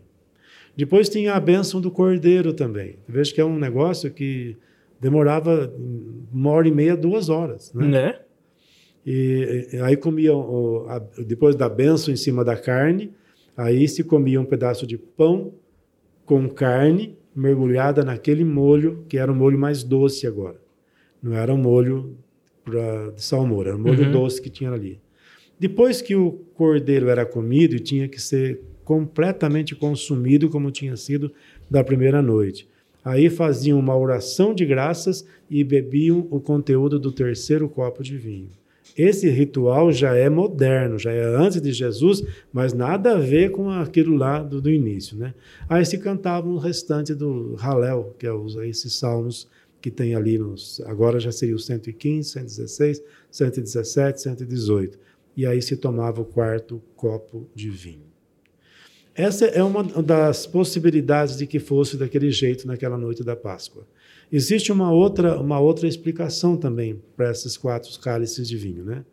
Uma outra versão diz que no primeiro cálice, Jesus anuncia, olhando o Evangelho de João, com o primeiro cálice, Jesus anuncia que aquela refeição que ele estava fazendo com eles seria a última e que a outra próxima seria apenas no reino. Isso é João que fala. No segundo cálice, Jesus dá um, um, novo sentido, um sentido novo para aquela festa, quando ele fala: Esse é o meu corpo que é dado por vós. E no terceiro cálice, depois de ter partido o pão, de ter introduzido o cálice, Jesus explica acerca do sangue dele que seria para a redenção da humanidade. E no quarto cálice, então Jesus pega o quarto cálice, consagra todos os outros três, e aí canta um hino para sair da sala para ser preso e em seguida morto.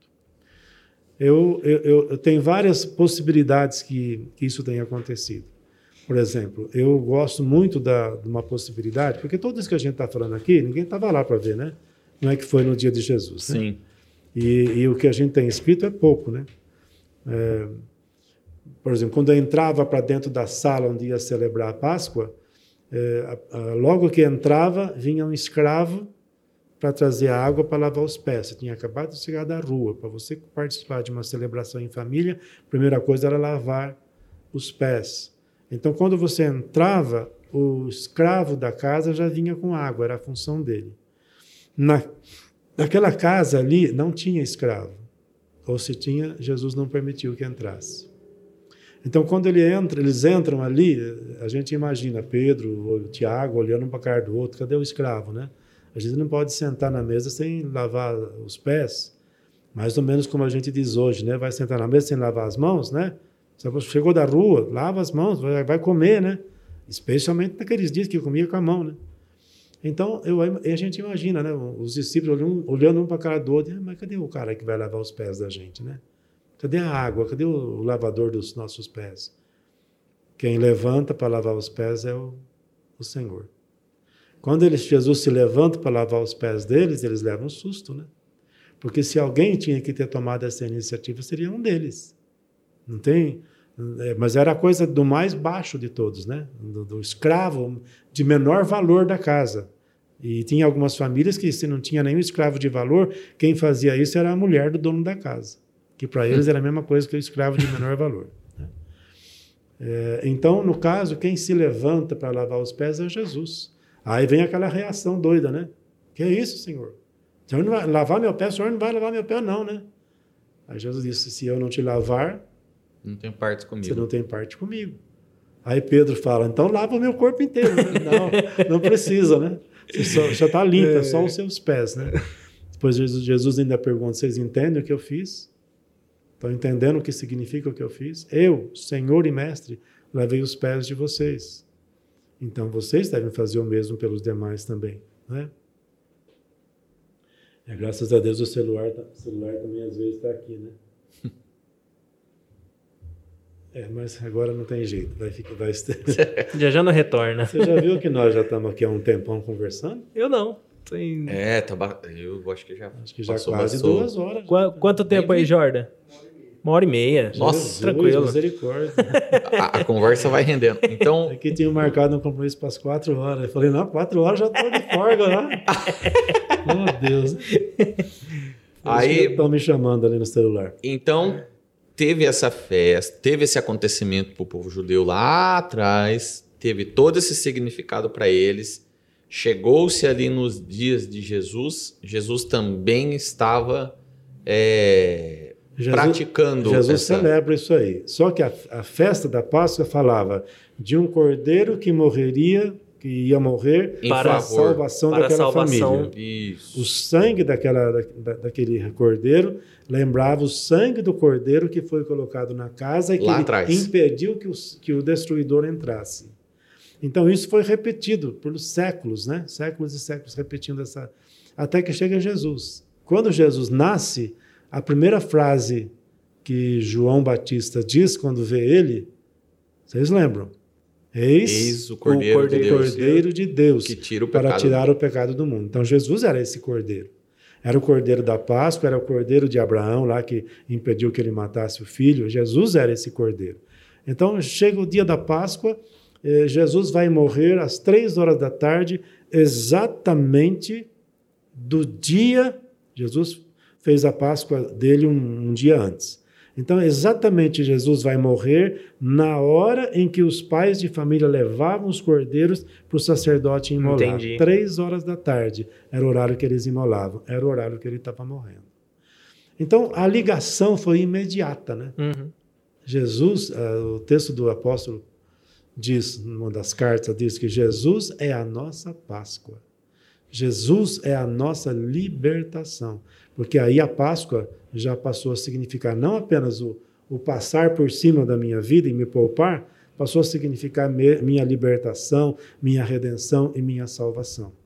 Por isso que a gente pode comemorar essa festa, não nos lembrando de um cordeiro que foi imolado e o sangue derramado Sim. na porta, nos lembrando do dia que Jesus morreu por nós. E é aí que ela transcende do povo judeu e é, vem para nós. Uma festa cristã. Aham. Nesse sentido que ela se torna uma festa cristã.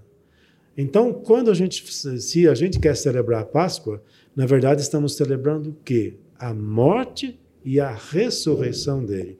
Por isso que nós passamos essa celebração não para o dia 14, mas para o domingo, chamado Domingo da Ressurreição, que popularmente a gente chama de Páscoa, né? Uhum. A Domingo da de Páscoa, né? Domingo de Páscoa. Que no caso, para nós, seria esse próximo domingo, domingo de Páscoa.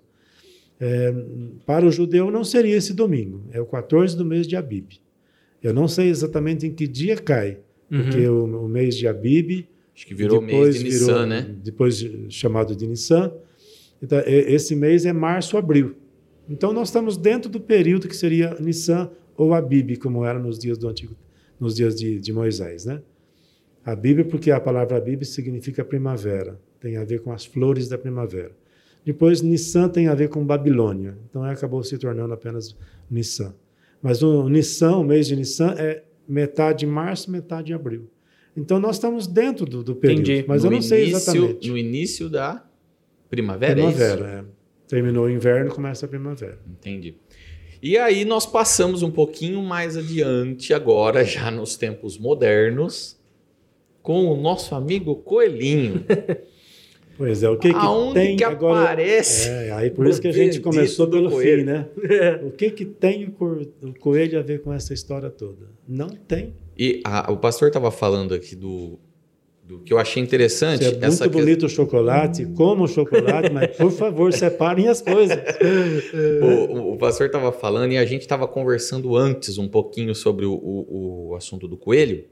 E eu lembrei que, como é no início da primavera, o coelho Terminou o inverno. é o coelho é um, um dos é conhecido No lá na, hemisfério, hemisfério norte, é os primeiros animais que saem da toca. que sai da toca do inverno. Hum, será que tem a ver? É, Tem, ele passou a ser associado com o O começo, começo da primavera. É, Ah, entendi. E também, eu não sei se o pastor falou já já no, No início. no vídeo ou se a gente conversou isso antes, fora do vídeo. Mas o coelho também tem uma ligação com o povo germânico lá, né? é, é aquela história da deusa, né? Isso a gente já tinha falado aqui em gravação ou não? Acho que não, né? O pessoal não, tá lembro. sabendo ainda. Não lembro da história da deusa. Eu lembro que tinha algumas palavras, né? É. Um... um- fala de cá, um fala de lá.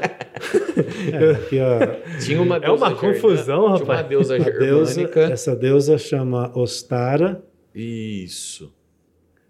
Tá aqui? É, Aqui, ó, é, ergue, ergue ali, ó. Aí, dá pra ver agora. Que era a deusa da fertilidade. É, essa deusa, ela é, Mas ela tem um coelhinho aí com ela aí? Era o símbolo É. da deusa, era o coelho. Ah, entendi. ela tinha transformado um coelho em pássaro. Não, um pássaro em coelho. Coelho em pássaro. Aí o pássaro é que ficou chateado de virar pássaro. E ele começou a dizer que ele ia voltar a ser. Coelho. Não, era coelho. o contrário. Vamos Porque ler aí, aqui? é porque o pássaro virou coelho, ficou chateado, aí virou pássaro de novo e É, deu os o ovinhos de pássaro, é presente. verdade. O pássaro transformado em coelho não estava feliz com a transformação. Desejou voltar à sua forma original. Depois que isso aconteceu, como forma de agradecimento, o pássaro deixou alguns ovos coloridos para a deusa, que então os deu de presente para as É, crianças. foi isso. Nossa. Está- está- Você vê Mas- como que é. O pássaro que deu os, os, os É, ovinhos. porque o ovo teria a ver com pássaro. É, né? tinha a ver com. Eu só lembrei. coelho, né? Eu só lembrei Entendi. que era o pássaro por causa dos ovinhos. É, porque coelho não, não tem ovo, Tem pô. ovo, pô. É daí que tem a relação de coelho e ovo, então. Daí é que foi surgindo. Ou seja, então, não tem nada a ver com a Páscoa nem com Jesus, nada, né? Tem nada a ver. Apareceu o coelho no meio da história aí. Mas eles colocaram essa história aí do nada. Assim, Não, é, foi- Ou acho- é aquele negócio que você comentou no começo? Ah, o povo tá aqui. Foi surgindo no Foi século. para deixar que o povo que estava sendo cristianizado esquecesse da deusa Ah, e passasse a pensar Mas nos é um- valores cristãos em cima dessa história. ah, entendi. É, é, isso aconteceu várias vezes, né? Muito, Ao, ao muitos- longo da história, com várias festas. Inclu- Inclusive, inclusive o a de Natal, né? Natal. O Natal também, que era a também. festa do sol, né? É. Do Deus Sol. Isso foi. e- Esse aqui são com os, os- o hemis- o hemisfério norte, é, Alemanha, os países nórdicos, né? Que Uhum. aconteceu essa, essa história, essa, essa lenda, né? Que é uma, uma mitologia nórdica. Que É isso aí. Muito bem. Para você que não é cristão, então você conheceu o da onde veio a, essa festa da Ah. Páscoa E teve uma aula de história também. e teve aí, uma baita bíblica. de uma aula de história bíblica. E para você que é cristão, então você sabe da onde que vem então essa história Com- e qual o significado É. dela para nós cristãos Hoje. hoje, É, né? Com, Da onde ela veio e o que que com um significa detalhe de muitas informações, né? Que se você fosse ouvir talvez numa pregação, não tivesse uma hora e meia pra É, gente bater e- um papo. E você que ficou curioso para saber, dá uma pesquisada aí no, nos Google da vida aí que você vai achar algum filme de Moisés, alguma coisa você vai achar e aí O- você de consegue Moisés, ver, né? o que eu mais gosto é o Príncipe do Egito. Ah, é, é lindo, né? cara? É, aqui é emocionante, né, cara? Tem uma, uma música, até eu falei se a gente tivesse tido tempo, a gente chamava a sua irmã para tocar para nós, né? Hum, Tem uma música que está na harpa cristã, e eu gosto muito dela. Mas nem tenho aqui, para me lembrar da letra, né?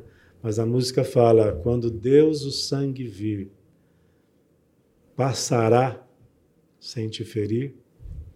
Quando Deus o sangue vir, que Jesus prometeu, passará sem vos ferir. No Egito assim sucedeu. Essa, essa música fala, faz a ligação Sim. entre o que aconteceu no Egito na noite da Páscoa com aquilo que faz Jesus faz na nossa vida.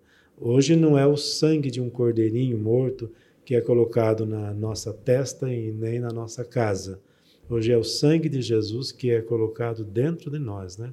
É um sinal interno, não é um sinal exterior. Você não vê sinal de sangue na nossa vida, né? No nosso exterior. Mas o sinal do sangue tem que estar em nós. Porque se estiver em nós o sinal do sangue que a gente adquire pela fé, quando crê em Jesus, esse sinal do sangue marcando as nossas vidas é que vai dizer que a gente vai estar livre da destruição, livre da morte final, né? Vamos estar com o Senhor na eternidade. Passará o Senhor sem te ferir? Eu gosto muito dessa música. Lembro até o número do, do Inário, 255 da harpa cristã. Antigamente cantávamos muito esse hino também na igreja, na igreja batista. Muito bem. muito legal. É isso aí. Bom, uma baita de uma aula de história, agora você já sabe. Coma o seu chocolatinho tranquilamente, não tem problema. Mas ainda, ainda so- so- sobre o detalhe, andava pensando. Hum. Por exemplo, nós, nós damos muita ênfase ao domingo da ressurreição. Sim. Páscoa para nós seria o domingo da ressurreição. Na doutrina católica romana, então a ênfase está na, na Semana Santa, que começa no domingo anterior, completa-se na noite, no dia e na noite, não, da sexta-feira, Da- da- da da, sexta, morte, da né? morte. e depois o domingo da ressurreição. Tem até os nomes, né? A quarta-feira de cinzas, a sexta santa Inclusive, e o a- domingo de Páscoa. é, são os capítulos da representação da Via Sacra, né? Sim. Muito É. interessante. Mas é, por que tem essa diferença? A quarta-feira de cinzas é por causa que é, são 40 dias é marcado pela, ce- É pela fim, cele- né? celebração da Páscoa. Então pega a celebração da Páscoa e retrocede 40 dias, dá os dias que eles permitem o carnaval. Porque a quarta-feira tem que encerrar o carnaval, porque da quarta-feira de cinzas tem que dar 40 dias até a Páscoa. Que seria um período de purificação? É, A quaresma que eles chamam, né? Aí onde não, não se come é, carne, né? Então, isso de não comer carne também é coisa nova, coisa ah, recente. entendi. Lá na origem, talvez eh, não se comesse carne durante o dia, até aqueles que nunca comiam carne, então de noite podiam comer carne.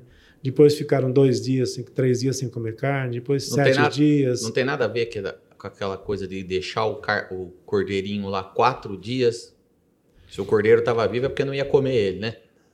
Ou não? Ou eu que estou viajando? Não, não creio Que a hora que o tenha nada pastor falou, eu lembrei Não, é do os- cordeirinho. Os 40 dias não tem a ver com o 4, tem a ver com os 40 mesmo, né? Hum. Eles falam que é os 40 dias que Jesus passou sobre a terra depois da sua ressurreição. Ah, Tem um monte entendi. de o- Outros dizem que é os 40 dias da tentação de Jesus no deserto, né? sem, sem, sem comida, né? sem nada para comer. Ah, é Então seria mais ou menos por isso aí que eles fazem. Mas no início não era assim, da, da celebração cristã. Agora, no meio católico, então, deu muita força, muita ênfase para a, na, para a sexta-feira da paixão, Uhum. porque isso é outros, outra coisa que tem a ver com a palavra Páscoa. A palavra Páscoa tanto tem a ver com passar por cima, como tem a ver com sofrimento também. Então, alguns liam ali, olha, no- é- é a nossa a lembrança do sofrimento nosso, né? No caso do judeu, sim, mas nosso, né? Que sofrimento, né? Nosso pecado.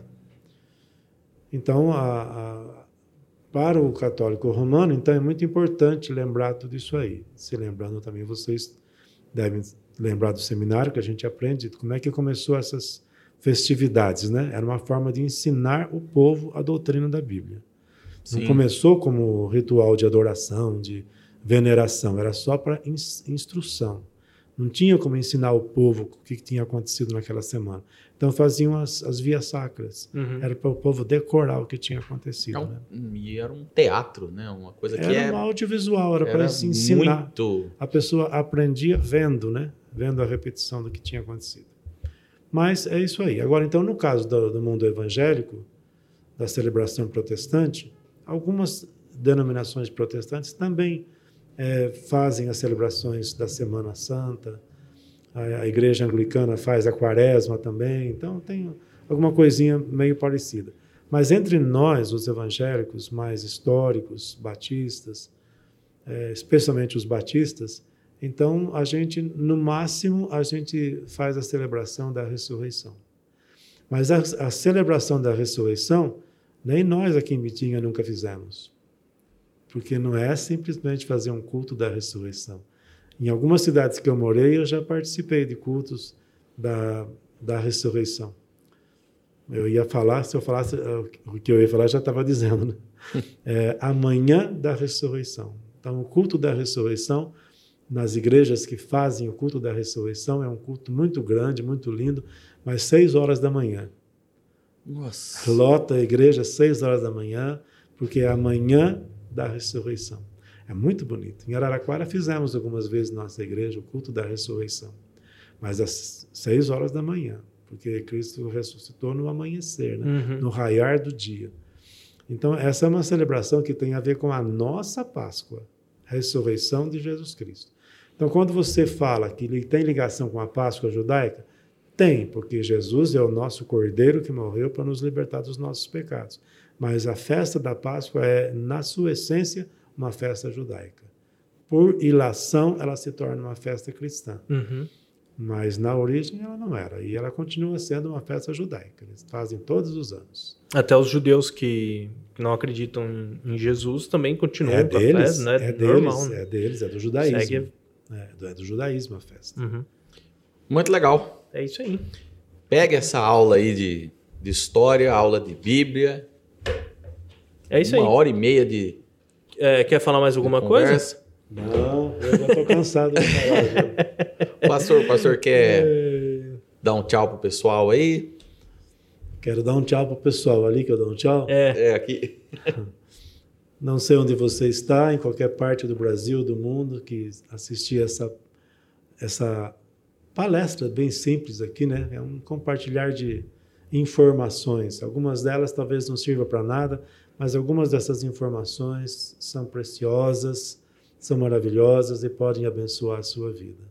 Que bom estar com você nessa semana em que a gente está ainda em num lockdown sem, sem, sem ser chamado de lockdown, né?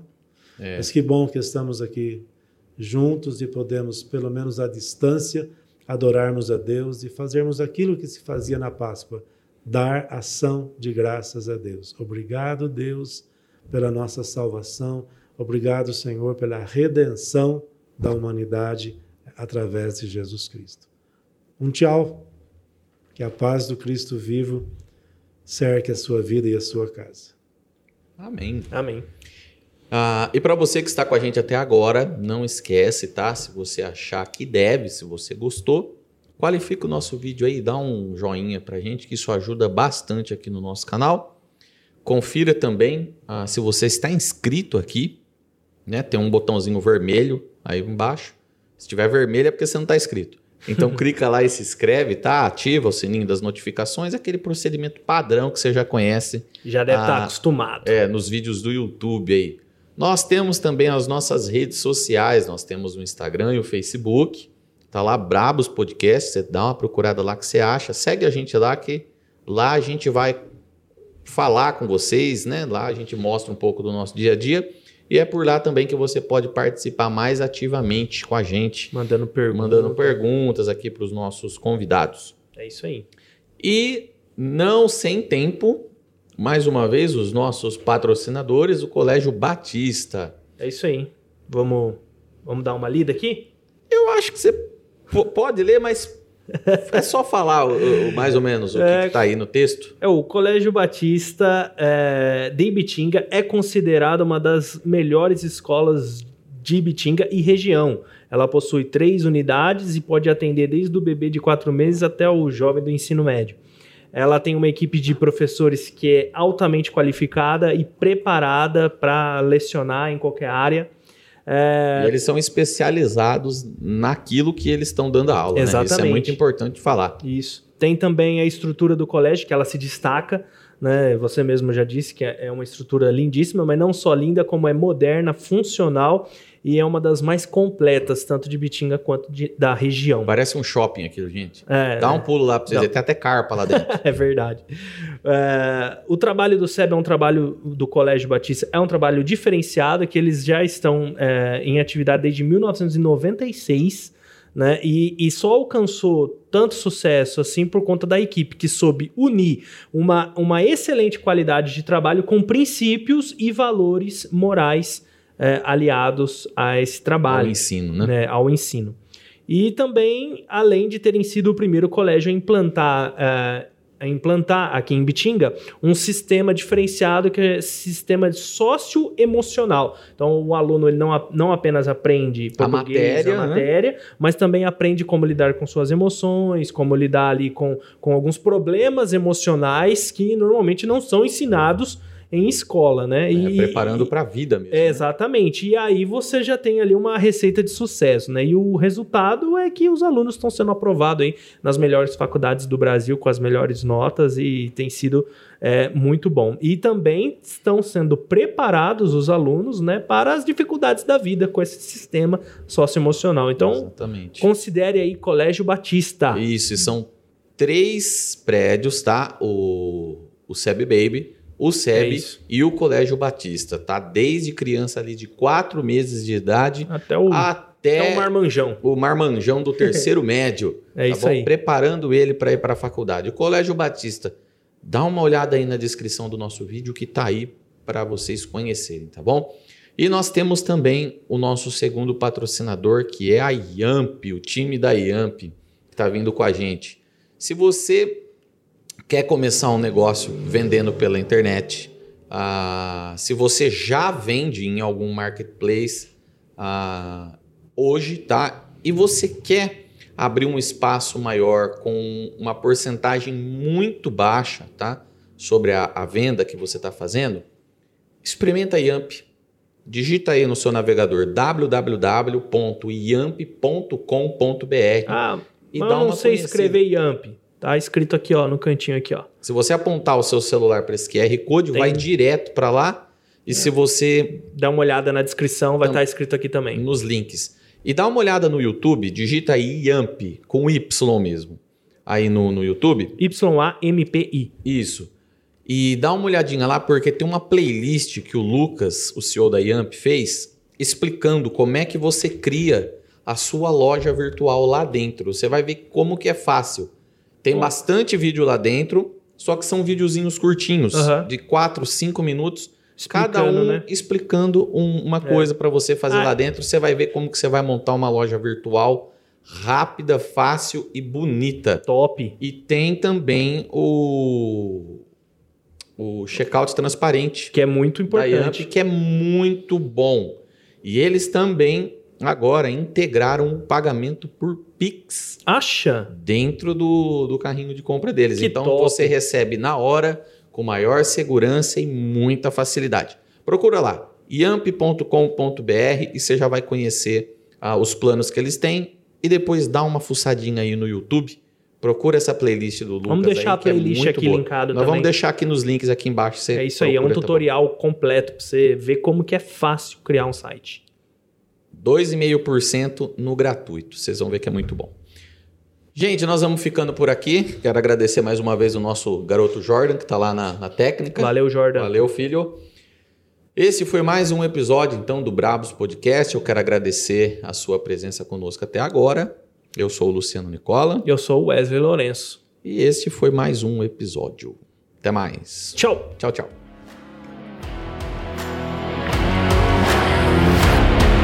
Você ouviu Brabos Podcast.